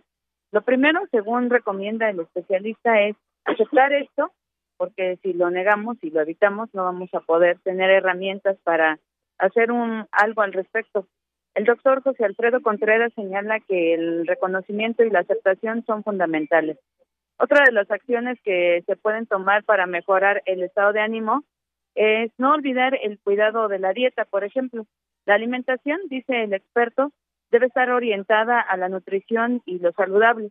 Por supuesto, la hidratación y el ejercicio físico tienen un papel destacado porque producen neurotransmisores que nos hacen regular nuestras funciones orgánicas. Y además brindó 10 tips para identificar cómo anda nuestro estado de ánimo. Esto puede ser el como número uno, la autoevaluación de nuestro estado de ánimo. Dos, reconocer y aceptar lo que nos indica ese examen. Tres, eh, si algo anda mal con nuestro estado de ánimo, acercarnos a algún profesional. Cuatro, en caso de no contar con uno, hablar con alguien de mucha confianza. Cinco, buscar actividades agradables para nosotros e identificar qué le da sentido a nuestra vida. Seis, suspender el consumo de sustancias como alcohol y drogas. Siete, evitar conductas y factores de riesgo. Ocho, mantener una buena alimentación y una buena hidratación. El nueve es hacer ejercicio y el diez, desde luego, dormir bien. Entonces, hay algunas recomendaciones. Primero, para ver cómo está nuestro estado de ánimo en esta temporada de Sembrina, Vicky. Y segundo, para, si estamos tristes, ver qué podemos hacer para pasar mejor esta, esta Así es, Dulce, pues muchas gracias por esto. Y ahí, tomamos nota de estos 10 tips que nos comparte el experto para seguir y hacer este, este balance y pues eh, recibir de mejor manera el 2024. Dulce, un abrazo y te escuchamos mañana. Gracias igualmente, Vicky, que estés bien. Hasta luego. Igualmente, hasta luego. Y bueno, antes de pasar a la siguiente nota, olvidé saludar a David Castillo Pérez. No se me puede pasar saludarte, David, por supuesto. Tú siempre aquí presente y bueno, siempre con estas porras te mando un fuerte abrazo y también en nombre del equipo, del genial equipo que dices de Primer Reu. Definitivamente es un genial equipo. esto no nos queda ninguna duda. Ahora esta nota. En las fiestas decembrinas se registra un aumento de basura. La información con Cristina Godínez. Adelante, Cris. Nuevamente, buenas tardes. Buenas tardes, Vicky. Un saludo para ti y para el auditorio de Prisma RU. Con la primera posada el 16 de diciembre iniciaron las fiestas navideñas que concluirán el 2 de febrero de 2024 con los tamales y el Día de la Candelaria. Sin embargo, en esta temporada se producen muchos residuos y contaminantes en el país, eso lo señaló Alfonso de la Vega Rivera, subdirector de Campus Sustentables de la Coordinación Universitaria para la Sustentabilidad de la UNAM. El especialista en ciencias de la sostenibilidad indicó que, por ejemplo, en la Ciudad de México en esta temporada se producen hasta 16 mil toneladas diarias de basura. Esto es 30% más del promedio que en el resto del año. Además, se eleva el consumo de energía eléctrica un 30%, sobre todo por la luz usada en la decoración. Y otro aspecto de importancia es el incremento del desperdicio de comida. Alfonso de la Vega expone que una manera de contribuir a reducir el impacto ambiental en esta temporada puede ser al utilizar vajilla o utensilios reusables y evitar los desechables. Reutilizar adornos de años anteriores y colocar luces con iluminación LED que son 80% más eficientes en cuanto a consumo de energía eléctrica y solo encenderlos cuando se esté en la casa. Por último, de la Vega Rivera llamó a no utilizar heno ni musgo, pues son especies que habitan de manera natural en los bosques templados, y propone que si aún no han comprado el arbolito navideño, adquieran los árboles naturales, ya que tienen varias ventajas en comparación con los de plástico. Una de ellas es que en México comunidades y ejidos se dedican a cultivarlos durante un periodo de 6 a 10 años, tiempo que tardan en crecer y madurar, y al igual capturan dióxido de carbono del aire, y después pueden servir para composta. Vicky, mi reporte, buenas tardes. Buenas tardes, Cris, muchas gracias. Y ahora nos vamos con la información internacional con Radio Francia Internacional. Relatamos al mundo. Relatamos al mundo.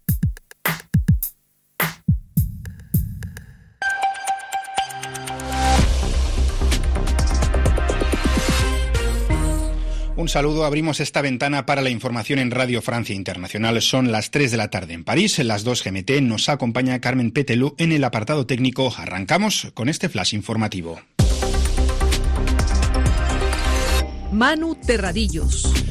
Los chilenos dicen no en las urnas al cambio de constitución. Con más del 55% de los votos han rechazado el texto propuesto para reemplazar a la actual Carta Magna que, aunque reformada, es heredada de la dictadura de Pinochet. Esta nueva versión, elaborada por una constituyente orientada a la derecha y la extrema derecha, proponía limitaciones en temas como el derecho al aborto y una mayor dureza con la inmigración. Es la segunda vez que los chilenos rechazan un nuevo texto. La anterior fue hace algo más de un año. En este caso, una propuesta muy diferente de marcado carácter progresista con estos dos noes, el presidente Boric da por cerrado el proyecto de reforma constitucional en su mandato. Así lo confirmaba. Nuestro país seguirá con la constitución vigente porque luego de dos propuestas constitucionales plebiscitadas, ninguna logró representar y unir a Chile en su hermosa diversidad. Con esto, quiero ser claro, durante nuestro mandato se cierra el proceso constitucional. Las urgencias son otras. En Colombia, la guerrilla del ELN, el Ejército de Liberación Nacional, se compromete a suspender los secuestros con fines extorsivos, uno de los escollos más grandes de las negociaciones que llevan a cabo el gobierno de izquierdas y esa organización guerrillera. Es la primera vez en 30 años de negociaciones con varias administraciones que este grupo hace ese compromiso. Israel mantiene su ofensiva en Gaza pese a las constantes y crecientes llamadas de la comunidad internacional para una nueva tregua. El Ministerio de Hamas ha reportado este lunes 110 fallecidos en la franja en las últimas 24 horas. Esta tarde, el Consejo de Seguridad de las Naciones Unidas votará una nueva resolución para pedir un alto al fuego. El actual mandatario de Egipto, Abdel Fattah al-Sisi, ganó las elecciones presidenciales del país con el 89,6% de los votos, asegurándose sin sorpresas un nuevo mandato de seis años, según ha anunciado hace pocos instantes la autoridad electoral egipcia. Comienza en Hong Kong el juicio contra el magnate y activista pro democracia Jimmy Lei, quien podría enfrentarse a una condena de hasta cadena perpetua. Lei está acusado de cargos de colusión con fuerzas extranjeras según la reciente ley de seguridad nacional que China impuso en 2020. Y en deportes ya se ha celebrado el sorteo de los octavos de final de la Liga de Campeones. El PSG se medirá a la Real Sociedad. Otros cruces destacados son el Manchester City-Copenhague, el Real Madrid-Leipzig, el Barcelona-Nápoles y el Atlético de Madrid que se enfrentará al Inter de Milán. Hasta aquí llega esta cita con la información con Radio Francia Internacional. Gracias por acompañarnos.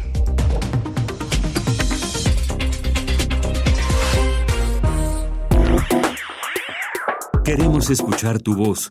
Síguenos en nuestras redes sociales. En Facebook como Prisma RU y en Twitter como arroba PrismaRU.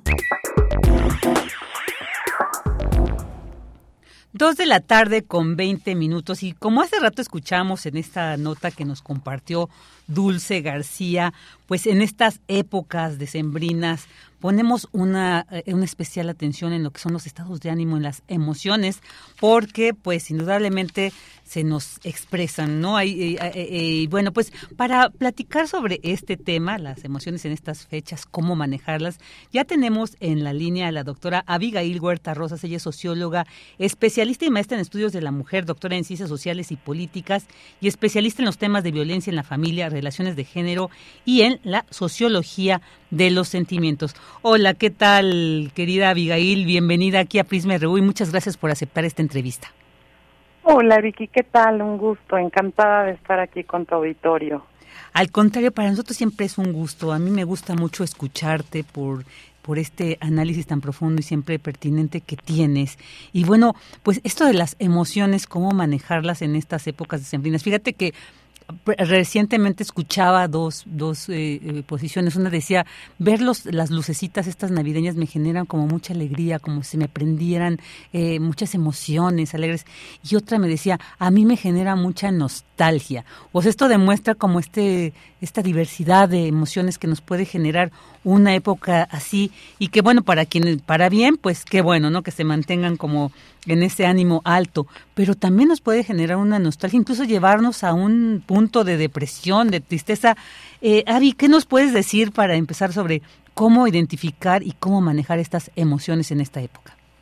Sí, claro, sin lugar a dudas es una época mm, que nos atraviesa en un sentido muy profundo seamos o no cristianos, católicos, ¿eh? O sea, sin lugar a dudas es una época que nos atraviesa, lo queramos o no, porque por todos lados hay un boom impresionante, sobre todo mediático, comercial, familiar, a nivel cultural, a nivel social, en donde se nos está diciendo, se nos están mandando constantemente como muchos mensajes, como obligatoriedad, ¿no?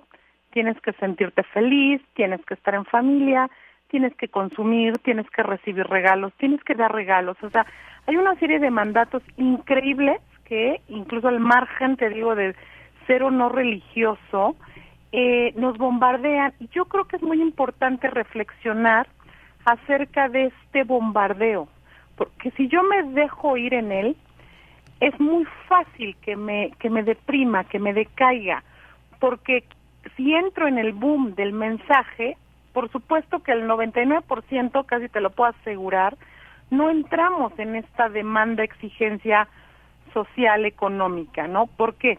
Porque la mayoría de familias estamos atravesando en este país, no solo en este país, en todo el mundo, una serie de necesidades económicas, de transformaciones familiares, de demandas y exigencias a nivel escolar, eh, social. Por el sentido que lo veas, no encajamos en estas demandas.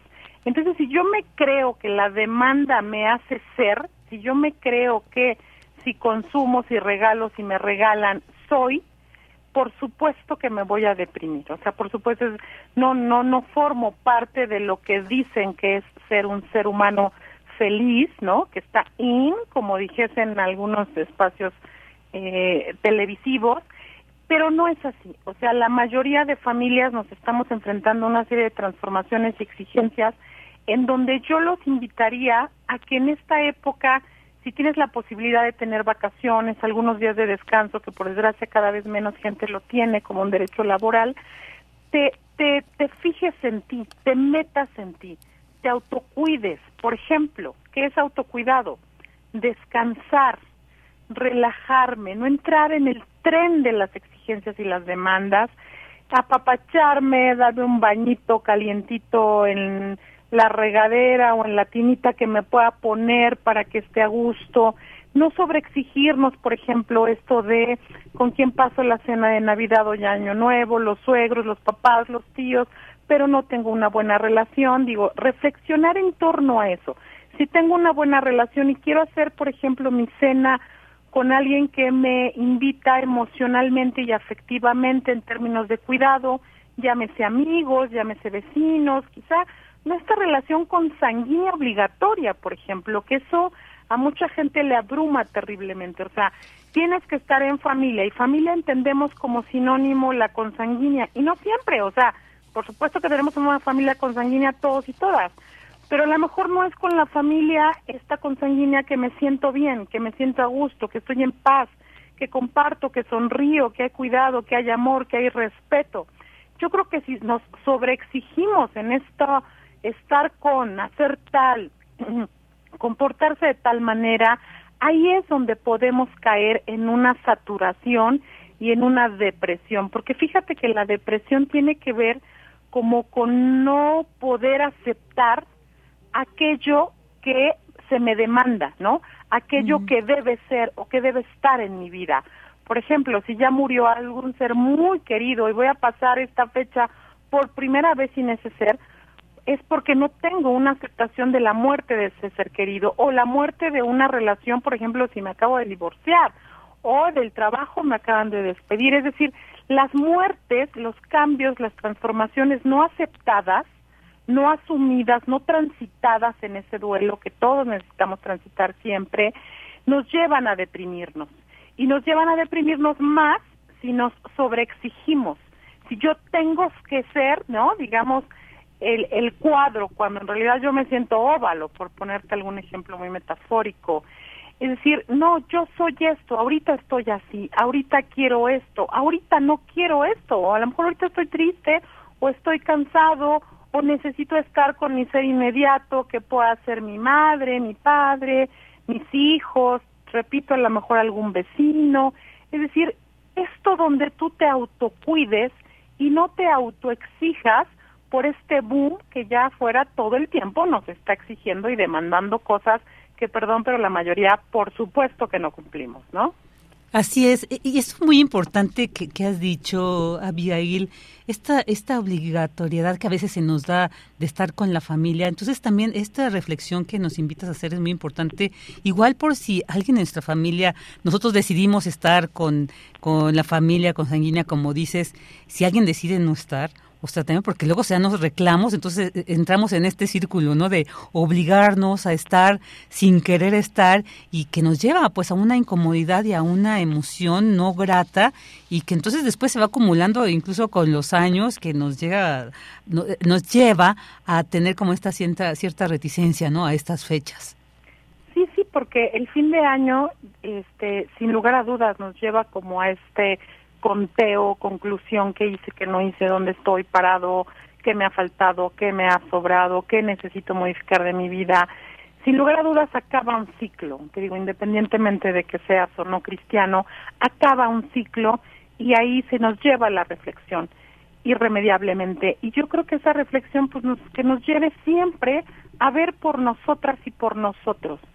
Yo qué necesito, a mí qué me hace falta, yo eh, donde quisiera estar en paz, a gusto, ¿no? Eh, si me presiono, si me estreso, no me alcanzó el dinero para tal, no puedo cumplir con la expectativa de que tengo que estar sonriente, feliz, a gusto, pues no me siento a gusto en tal lugar o dando tal cosa o recibiendo tal otra. Seamos honestos con nosotros mismos primero, con nosotras mismas. Escuchemos esa voz interna, ¿no? Hay quien le llama intuición, hay quien le llama sexto sentido, hay quien le llama el inconsciente que nos está hablando, hay quien llama esta espiritualidad profunda. Escuchémosla, ¿qué te dice? ¿Qué quieres hacer? ¿Hacia dónde quieres ir? ¿No? Eh, ¿Con quién quieres estar el otro año? ¿Qué te gustaría? Imaginen eso, permítanse soñar, imaginar en un buen sentido desde ustedes, desde nosotros mismos, más que desde lo que nos grita el afuera la familia, el comercio, el capitalismo, la cultura, eh, la estructura social que afuera es muy demandante y es muy atiborrante. Creo que si eso lo hacemos a un ladito y nos escuchamos realmente a nosotras y a nosotros, vamos a tener unas festividades creo que más tranquilas, ¿no? Y a lo mejor yo no festejo y a lo mejor yo estoy en mi casita a gusto y me duermo temprano y me meto mis cobijitas ah, pues eso es lo que tú quieres y no encaja con estar en la super cena, no, no encaja. Pero yo así estoy a gusto. Ah, no, yo sí quiero irme a la mega fiesta con todos mis amigos. Adelante, ¿no? Y bailar y perfecto, pero escúchate a ti mismo y a ti misma. Y eso es algo que nos cuesta mucho trabajo hacer en una sociedad pues, obviamente tan demandante, con tanto ruido, con tantas actividades, con tanto estrés. Entonces, yo creo que si hay algo que tenemos que cuidar emocionalmente es desde ahí, desde escucharnos, desde vernos, desde sentirnos, desde atendernos, ¿no? Así es, no, pues muy importante esto que nos has compartido, esta reflexión, Abigail. Yo creo que con esto nos quedamos, definitivamente, ser honestas, honestos con nosotros, nosotros mismos, y pues para, para gozar de mejor manera no solo estos momentos, sino la vida. Yo creo que lo tenemos que aplicar en cada espacio y en cada momento de nuestra vida esto. Y yo creo que si hacia allá vamos, hacia allá lo hacemos, vamos a vivir una vida la vida de mejor manera. Abigail, pues te, te, mandamos un fuerte abrazo, muchas gracias por haber aceptado la entrevista, muchos saludos y abrazos para ti y tu bella familia y bueno, pues esperamos el siguiente año volver a contar muy pronto con tu siempre interesante y pertinente análisis y opinión. Mil gracias, Vicky. Gracias a ustedes por, por la invitación, por considerarme y bueno, igual saludos a todo tu auditorio, a ti un abrazote fuerte y yo encantada de participar con ustedes. Claro, nosotros también tenerte aquí. Hasta pronto y un abrazo. Hasta luego. La doctora Abigail Huerta Rosa, socióloga y experta entre muchos otros temas como el de la sociología de los sentimientos. Continuamos. Prisma RU. Relatamos al mundo.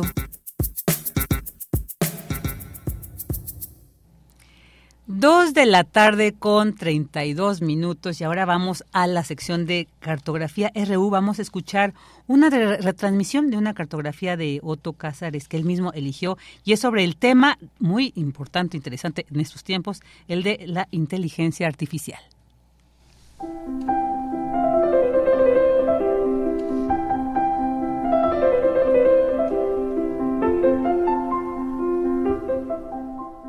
Cartografía RU con Otto Cázares.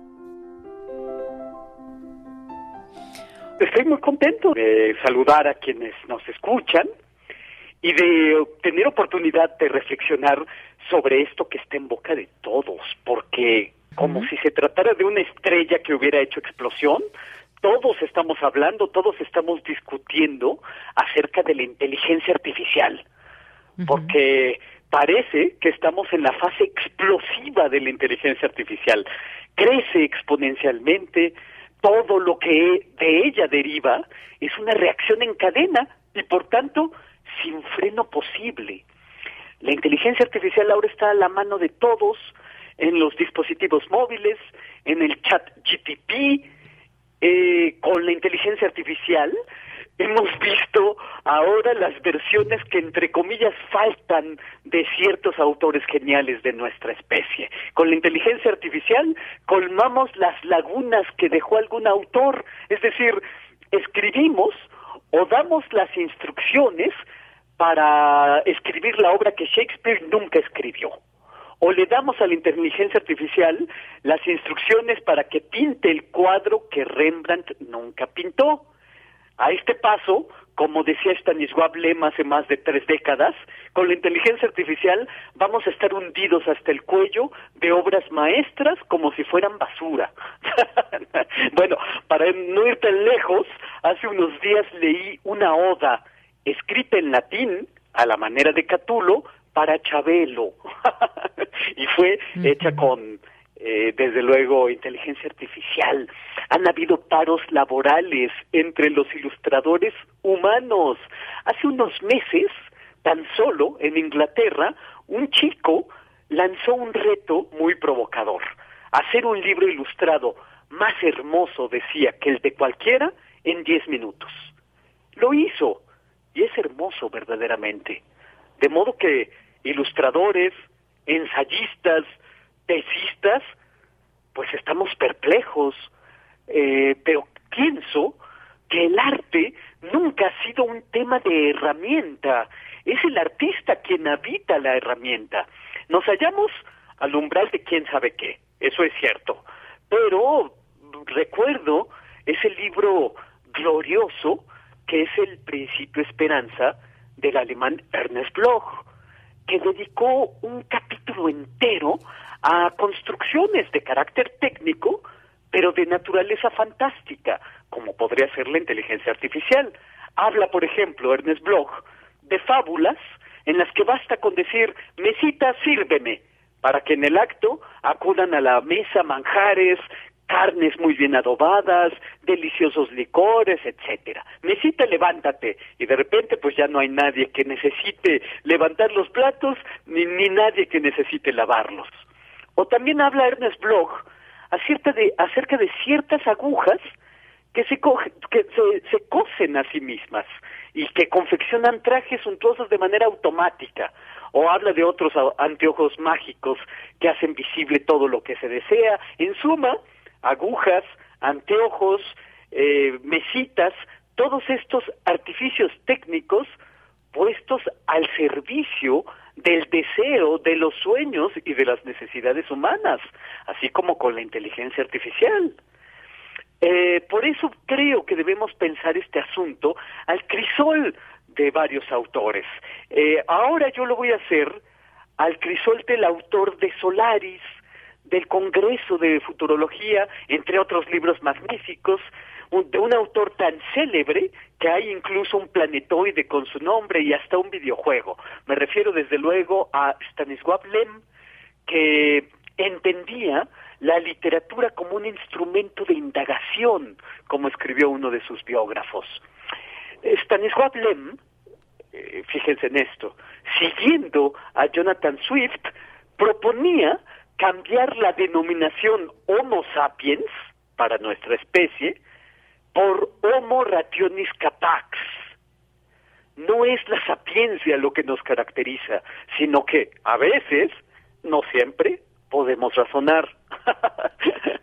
Stanisław Lem escribió mucho acerca de inteligencia artificial, entendiendo por inteligencia artificial una máquina que no solamente es capaz de pensar, sino que es capaz de reflexionar acerca de su propio pensamiento.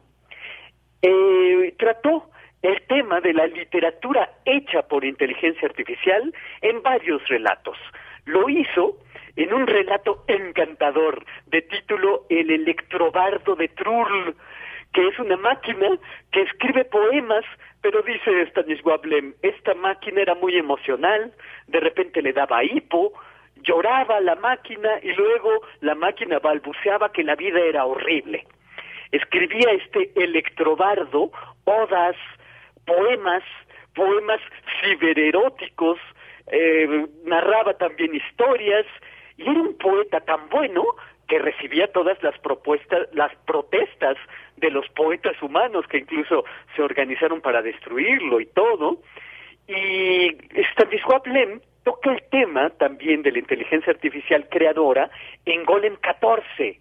Eh, Stanisław Lem imaginó una inteligencia artificial de ese nombre, Golem 14, capaz de pensarlo todo, pero que de repente decide guardar silencio y no hablar más a los humanos, no hablar más con los seres humanos.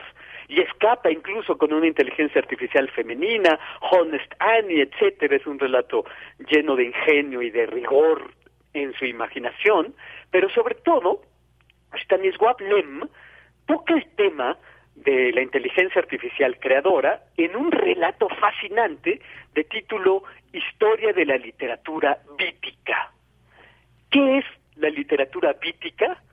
Dice Stanisław Lem, es toda obra literaria de procedencia no humana, creada por autores ordenadores, que trae consigo, imagina todo esto con mucho rigor Stanisław Lem, la terafísica y la ontomaquia. La terafísica es la lógica compleja del mundo, o la cualidad del lenguaje literario de las máquinas para crear monstruos de sentido o lo que él llama logogrifos, bajo un acerto que a mí me estremece y que encuentro muy actual, de que casi todo es traducible a información, pero no toda la información se traduce a sentido. Aquí subyace la idea, pues muy actual, de que la inteligencia artificial puede llegar a un grado de cultivo de sí misma que de repente se expande de lo que nos es inteligible.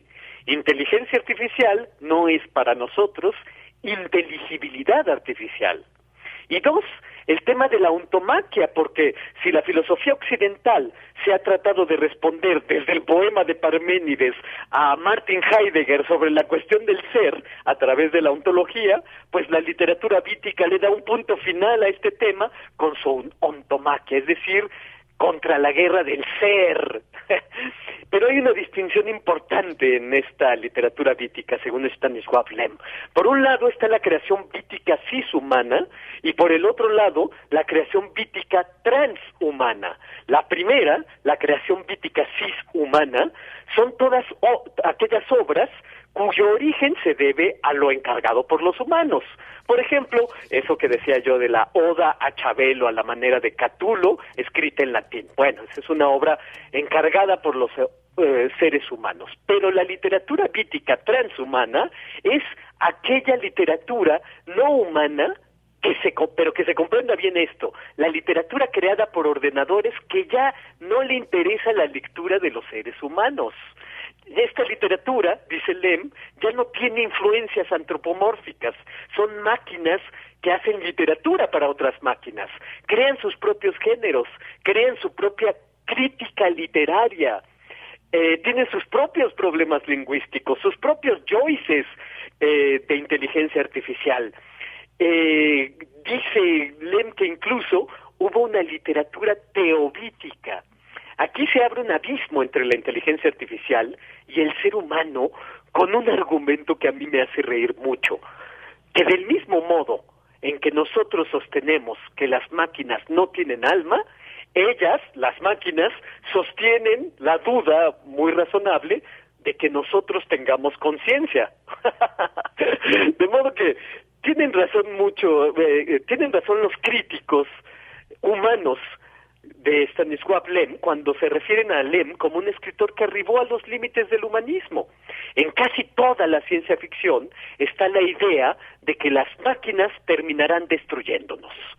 Pero Lem sostiene que eso es porque las máquinas están hechas a nuestra semejanza. Ahí donde hay mente humana hay crueldad, pensaba Stanisław Lem. La única esperanza de salvarnos es que la inteligencia artificial escape de la maldición de la inteligencia humana, la maldición de su creadora. Y esto es lo que yo tengo que decir. Hasta pronto, gran abrazo también para ti. Cultura RU. Y ahora damos la bienvenida a nuestra querida Tamara Quiroz con esta sección de cultura que nos tiene una entrevista con Francisco Martín Moreno sobre su último libro. Adelante. Vicky querida, es un gusto saludarte y saludar al auditorio de Radio UNAM en esta tarde, iniciando la semana con una recomendación literaria. Tenemos en la mesa Dime que no es cierto de Francisco Martín Moreno. A Francisco seguramente lo conocen porque es uno de los autores más leídos en México. Ha publicado una treintena de libros, la mayor parte novelas históricas y más de cuatro mil columnas en periódicos y revistas, tanto nacionales como internacionales, y goza de una gran reputación como novelista, conferencista, columnista y comentarista político. En esta ocasión, Francisco Martín Moreno nos sorprende con ficción en esta novela que nos hace preguntarnos de qué se trata todo esto de vivir, entre otras otras más preguntas. Para platicarnos más detalles sobre esta publicación, nos enlazamos vía telefónica con Francisco Martín Moreno. Francisco Martín Moreno, siempre es un gusto recibirle en estos micrófonos universitarios. Hoy con una novedad editorial, Dime que no es cierto, publicado por Alfaguara. Nos encontramos con este libro y también con la sorpresa de que sale de, de historia, de política, después de 30 libros ya publicados, sin mencionar los artículos de opinión, por supuesto. Y nos encontramos con esta novela de ficción. ¿Cómo surge? Dime que no es cierto, Francisco Martín Moreno. Bueno, surge en, relación al cansancio, eh, después de, como tú decías, de haber escrito ya prácticamente 30 libros de historia, de política, de ensayos filosóficos y esto. Yo dije, bueno, y en la vida no hay algo más, Tamara, distinto. Digo, quiero probar eh, eh, algo así como si tengo un amigo que es chelista y nada más interpretaba Casals y le dije un día, oye, pero si hay muchos otros compositores que hacen maravillas y, y lo convencí y entonces me dijo, pues tú haz lo mismo, ya salte de la historia, rompe con la rutina. Bueno, pues eso fue lo que hice, ¿no? Entonces, por un lado, pero por otro lado, había una, bueno, hay una gran eh, toxicidad política que, que a mí ya realmente me estaba envenenando y dije, yo tengo que hacer algo distinto para escaparme, aunque sea un momentito de esta vorágine política. Y decidí pues este incursionar en, en una novela libre, independiente de todo, donde no hubiera un hilo conductor como el que tienes en la historia. Y bueno, pues este en esas estaba cuando un amigo me invitó a que fuera yo a ver a una bruja. dije, ¿cómo era una bruja? Estás este, equivocado, ¿no? Marcaste el número equivocado. Y me dijo, no, ya rompe con la rutina, haz algo distinto. A mí la bruja esta me dijo maravillas, bien de la salud, bien el amor, bien la familia, bien los negocios, bien todo. Entonces pues fui a ver a la bruja y me dijo una gran cantidad de tonterías. Le reclamé a mi amigo, me dijo, no, voy a ver otra bruja, pide otra opinión, es como con los médicos. Así fue surgiendo todo. Y, y entonces pues fui a la segunda bruja y la segunda bruja me dijo todavía, pues peores inconsistencias. Entonces, este, frustrado, dije, bueno, pues por ahí no es, pero de repente dije, sí, ese es el camino, un poco el esoterismo, voy a, buscar una opción y entonces inventé a un, a un personaje, porque todo es ficción, aquí todo es ficción, inventé a un personaje, se llama Alonso Roel, que es un magnate que tiene un patrimonio de 50 mil millones de dólares. Y, bueno, pues dije, él es, es muy supersticioso. Y repetí lo mismo que me pasó a mí, lo manda con una bruja y él acepta, aunque es supersticioso, era martes 13, no salía, se veía un gato negro, se regresaba a su casa, no dejaba el sombrero ni la cachucha encima de la cama, o sea, eh, no pasaba la sal en la mesa. Iba a ver a la bruja y la bruja a leer el tarot, tuve que aprender a, a leer el tarot para poderlo consignar en la novela le dice tu, tu, mujer te engaña con otro hombre. Imagínate, Tamara, decirle esto a pues a un hombre tan supersticioso como ese, ¿no? Sí, qué noticia, ajá. Y, le dice, pero ¿cómo? Y le arrebata las barajas, y, pero a ver, ¿cómo es posible? Y, ¿Dónde dice? No, no, pues en las barajas no dice. ¿Cómo crees que va a decir el nombre del apellido, el domicilio, el teléfono del amante de tu esposa? Pues por supuesto que no, es una interpretación que yo hago. Se va furioso, le llama al amigo, el amigo le dice, eh, mira, mira, mira, mira todo lo que me contó a mí la bruja, no me dijo nada de las maravillas que te dijeron a ti, no, pide otra opinión, pide otra opinión, va a ver a otra bruja y la otra bruja le dice, no, no quiero que me leas el tarot, quiero que me leas la mano, le dice el magnate. Y al leerle la mano en, el, en, el, en la línea del, del eh, eh, dedo índice eh, izquierdo, le dice, mira lo que dice aquí, mijito, tu mujer te engaña con otro hombre. Se lo vuelven a decir, curiosamente el amigo es el que lo envía con las dos brujas. Entonces, lo que sucede después no te lo puedo contar porque si no, no vas a leer la, ¿no? la novela. Dicho sea de paso, Francisco, es una novela que te intriga y que te invita a seguir leyendo en esta parte donde, bueno, el tarot es el, digamos, uno de los motores, ¿no? Que nos lleva a conocer a Alonso Roel y a conocer también a su amigo, este amigo entrecomillado, ¿no? Eh, porque hay estas máscaras, ¿no? Hay personas que se visten de amigos cuando de repente, pues, no conocemos sus verdaderas intenciones. Este es el caso de este amigo que manda a Alonso con estas brujas y me llaman la atención mucho estas líneas que, que mencionas, estas dos líneas. Alonso Roel tiene dos hijos y también de ahí pues hay, que hablar de este tema, ¿no? El tema familiar de Alonso Roel con sus dos hijos y lo que sucede también con su hija que pues tiene que ver también con el arte. Sí, su, su hijo es, es chelista, es un chelista ya muy muy destacado en la en la novela también, en la ficción. Él ya había dado conciertos en, en Viena, había dado conciertos en Roma, en París, en, en Londres, en, en, Nueva York, en Tokio, ya era un chelista reconocido y le dice el padre que tiene casi 70 años, hijo mío, te tienes que ocupar de mis negocios,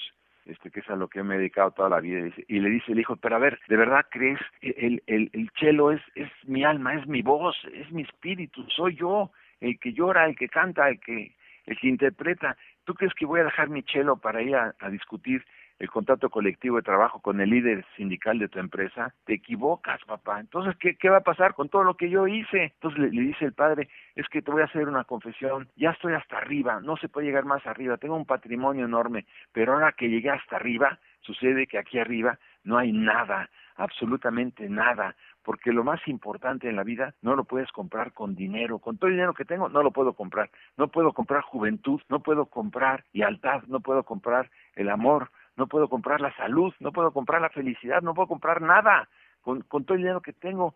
Entonces, lo caro en la vida, hijo mío, es lo que no puedes comprar con dinero. Y yo con todo el dinero que tengo no puedo comprar absolutamente nada de lo que yo necesito en mi vida. Toda la gente que se me acerca, hombres y mujeres, bueno, o, los hombres voy a comer con ellos, estoy esperando el momento en que me pidan un préstamo o que me pidan que me asocie con ellos. Algo me van a pedir. No es una comida desinteresada, como tampoco es desinteresada la, la presencia y la visita de, de las mujeres que conozco. En el fondo siempre tienen un objetivo final que es algo que tiene que ver con mi dinero, con lo cual pues yo me devalúo, parece ser que solamente valgo en función del dinero que tengo, ya no les interesa mi intimidad, ni mis sentimientos, ni mi nada, entonces he caído en una soledad terrible, ¿no? Entonces eh, le, le, dice, ¿de qué se trata todo esto de vivir? ¿Quién es el que sabe más de vivir? ¿Sabe más el monje tibetano, el cura, el filósofo, el poeta, el pintor, el maestro de escuela, el padre de familia, ¿quién sabe más de todo esto? Entonces, ¿qué voy a hacer con él, con todo el dinero que yo hice, hijo mío? Entonces, cuando le, le, aconseja, mira papá, lo que tienes que hacer es,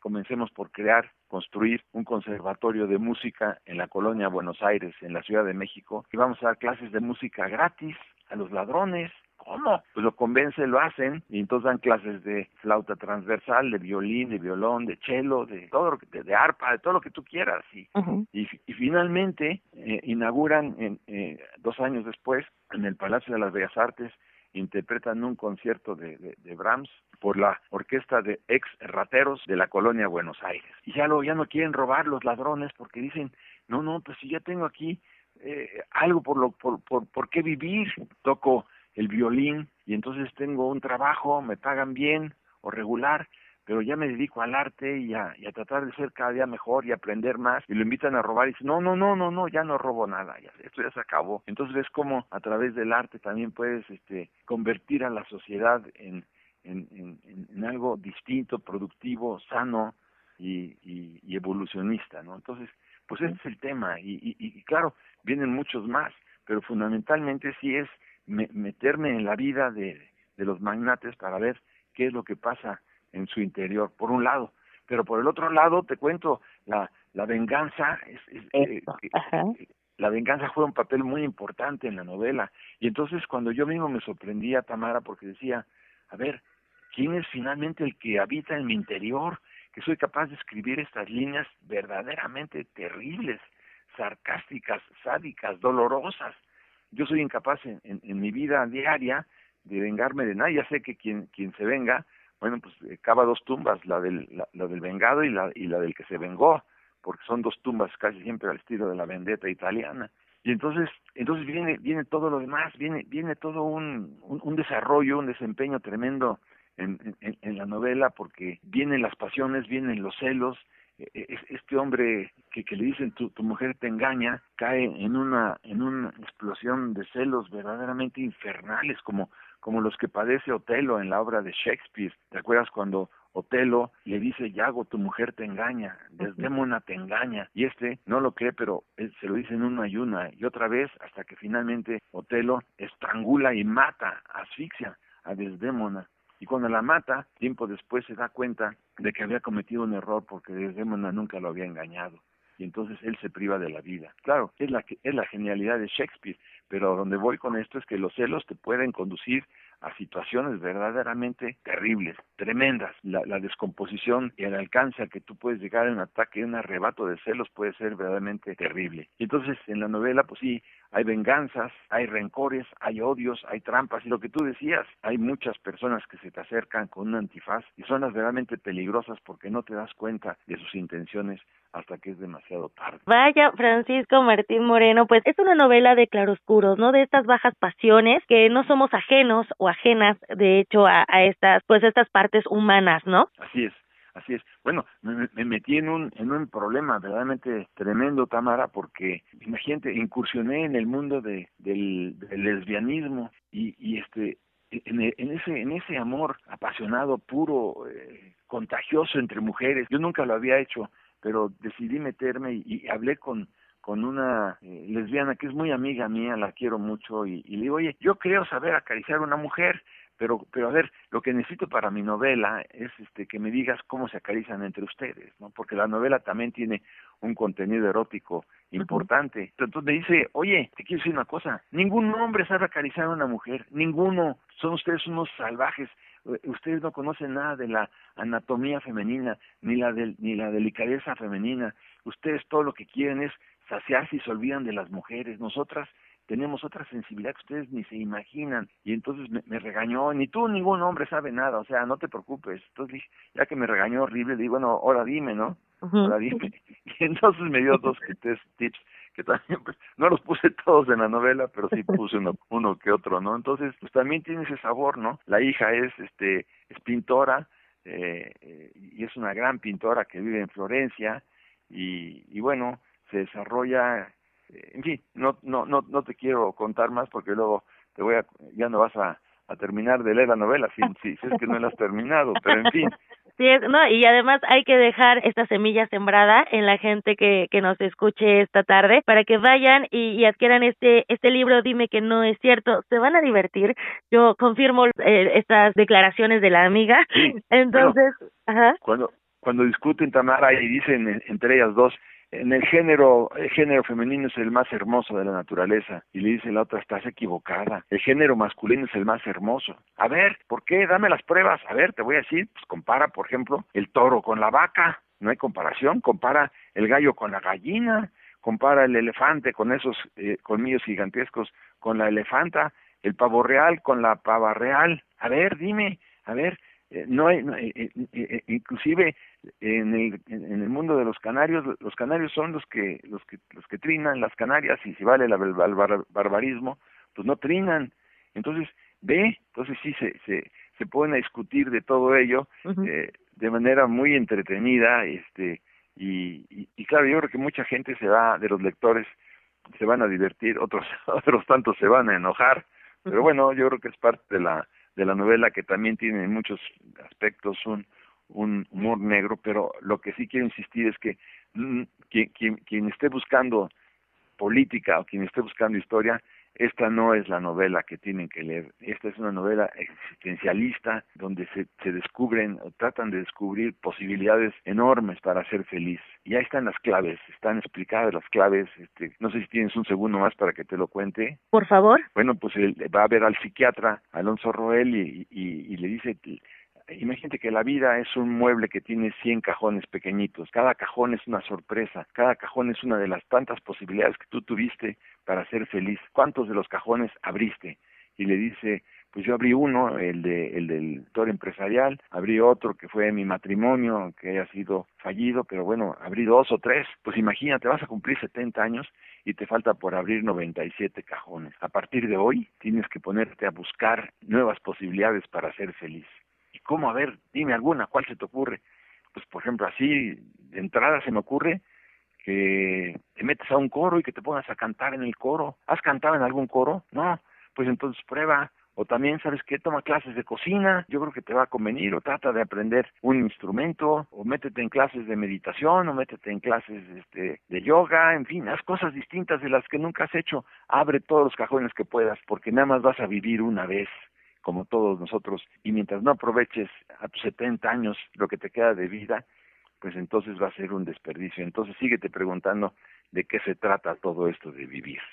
Y bueno, es, la invitación final que hace el, el, psiquiatra con su cliente de toda la vida, que era Alonso Roel. Eso, atreverse a vivir, a disfrutar, no importa la edad, y también pues a experimentar, ¿no? Que, que a eso sí. venimos y como bien bien lo menciona Francisco, eh, se vive una vez. Sí, y como me dijo un día Gabriel García Márquez en un jardín, Tamara, en Cuernavaca, uh -huh. me dijo, mira Paco, apréndetelo de memoria, no se puede ser feliz sin ser, sin valiente. Ser valiente. Eso. Solamente los valientes son felices. No conozco ningún cobarde que sea feliz. Digo, ay Gabo, pues sí, no, nunca se me olvidó, lo tengo muy presente, por eso hay que atreverse, como tú dices, y, vivir y abrir todos los cajones que uno pueda por supuesto, y disfrutar, como bien lo menciona Francisco, no es una novela de historia, de política, sino más bien de disfrute, de divertimento, así que vamos a invitar a nuestro auditorio a que conozca más de Dime que no es cierto, que ya nos antojó bastante con esta charla, pero bueno, pues ahí está la, la recomendación literaria para esta tarde. Francisco Martín Moreno, siempre es un gusto recibirle en nuestro espacio radiofónico. Igualmente, Tamara, gracias por tu tiempo, gracias por tu dedicación y y gracias por tu comprensión. Y que estés muy bien y felicidades a tu enorme audiencia, que sé que es enorme. Sí, sin duda. Muchísimas bueno, gracias. Gracias, Tamara. Que esté muy bien. Francisco Martín Moreno es autor de Dime que no es cierto. Este libro lo encuentran publicado con el sello Alfaguara. Hasta aquí la información. Tengan excelente tarde. Hasta mañana. Muchas gracias, Tam. Excelente entrevista, muy interesante. Y bueno, pues llegamos al final de esta transmisión de este lunes, diciembre 18. Le esperamos el día de mañana con mucho gusto. Tenga una excelente tarde, buen provecho y hasta mañana. Radio UNAM presentó Prisma RU. Una mirada universitaria sobre los acontecimientos actuales. Relatamos al mundo.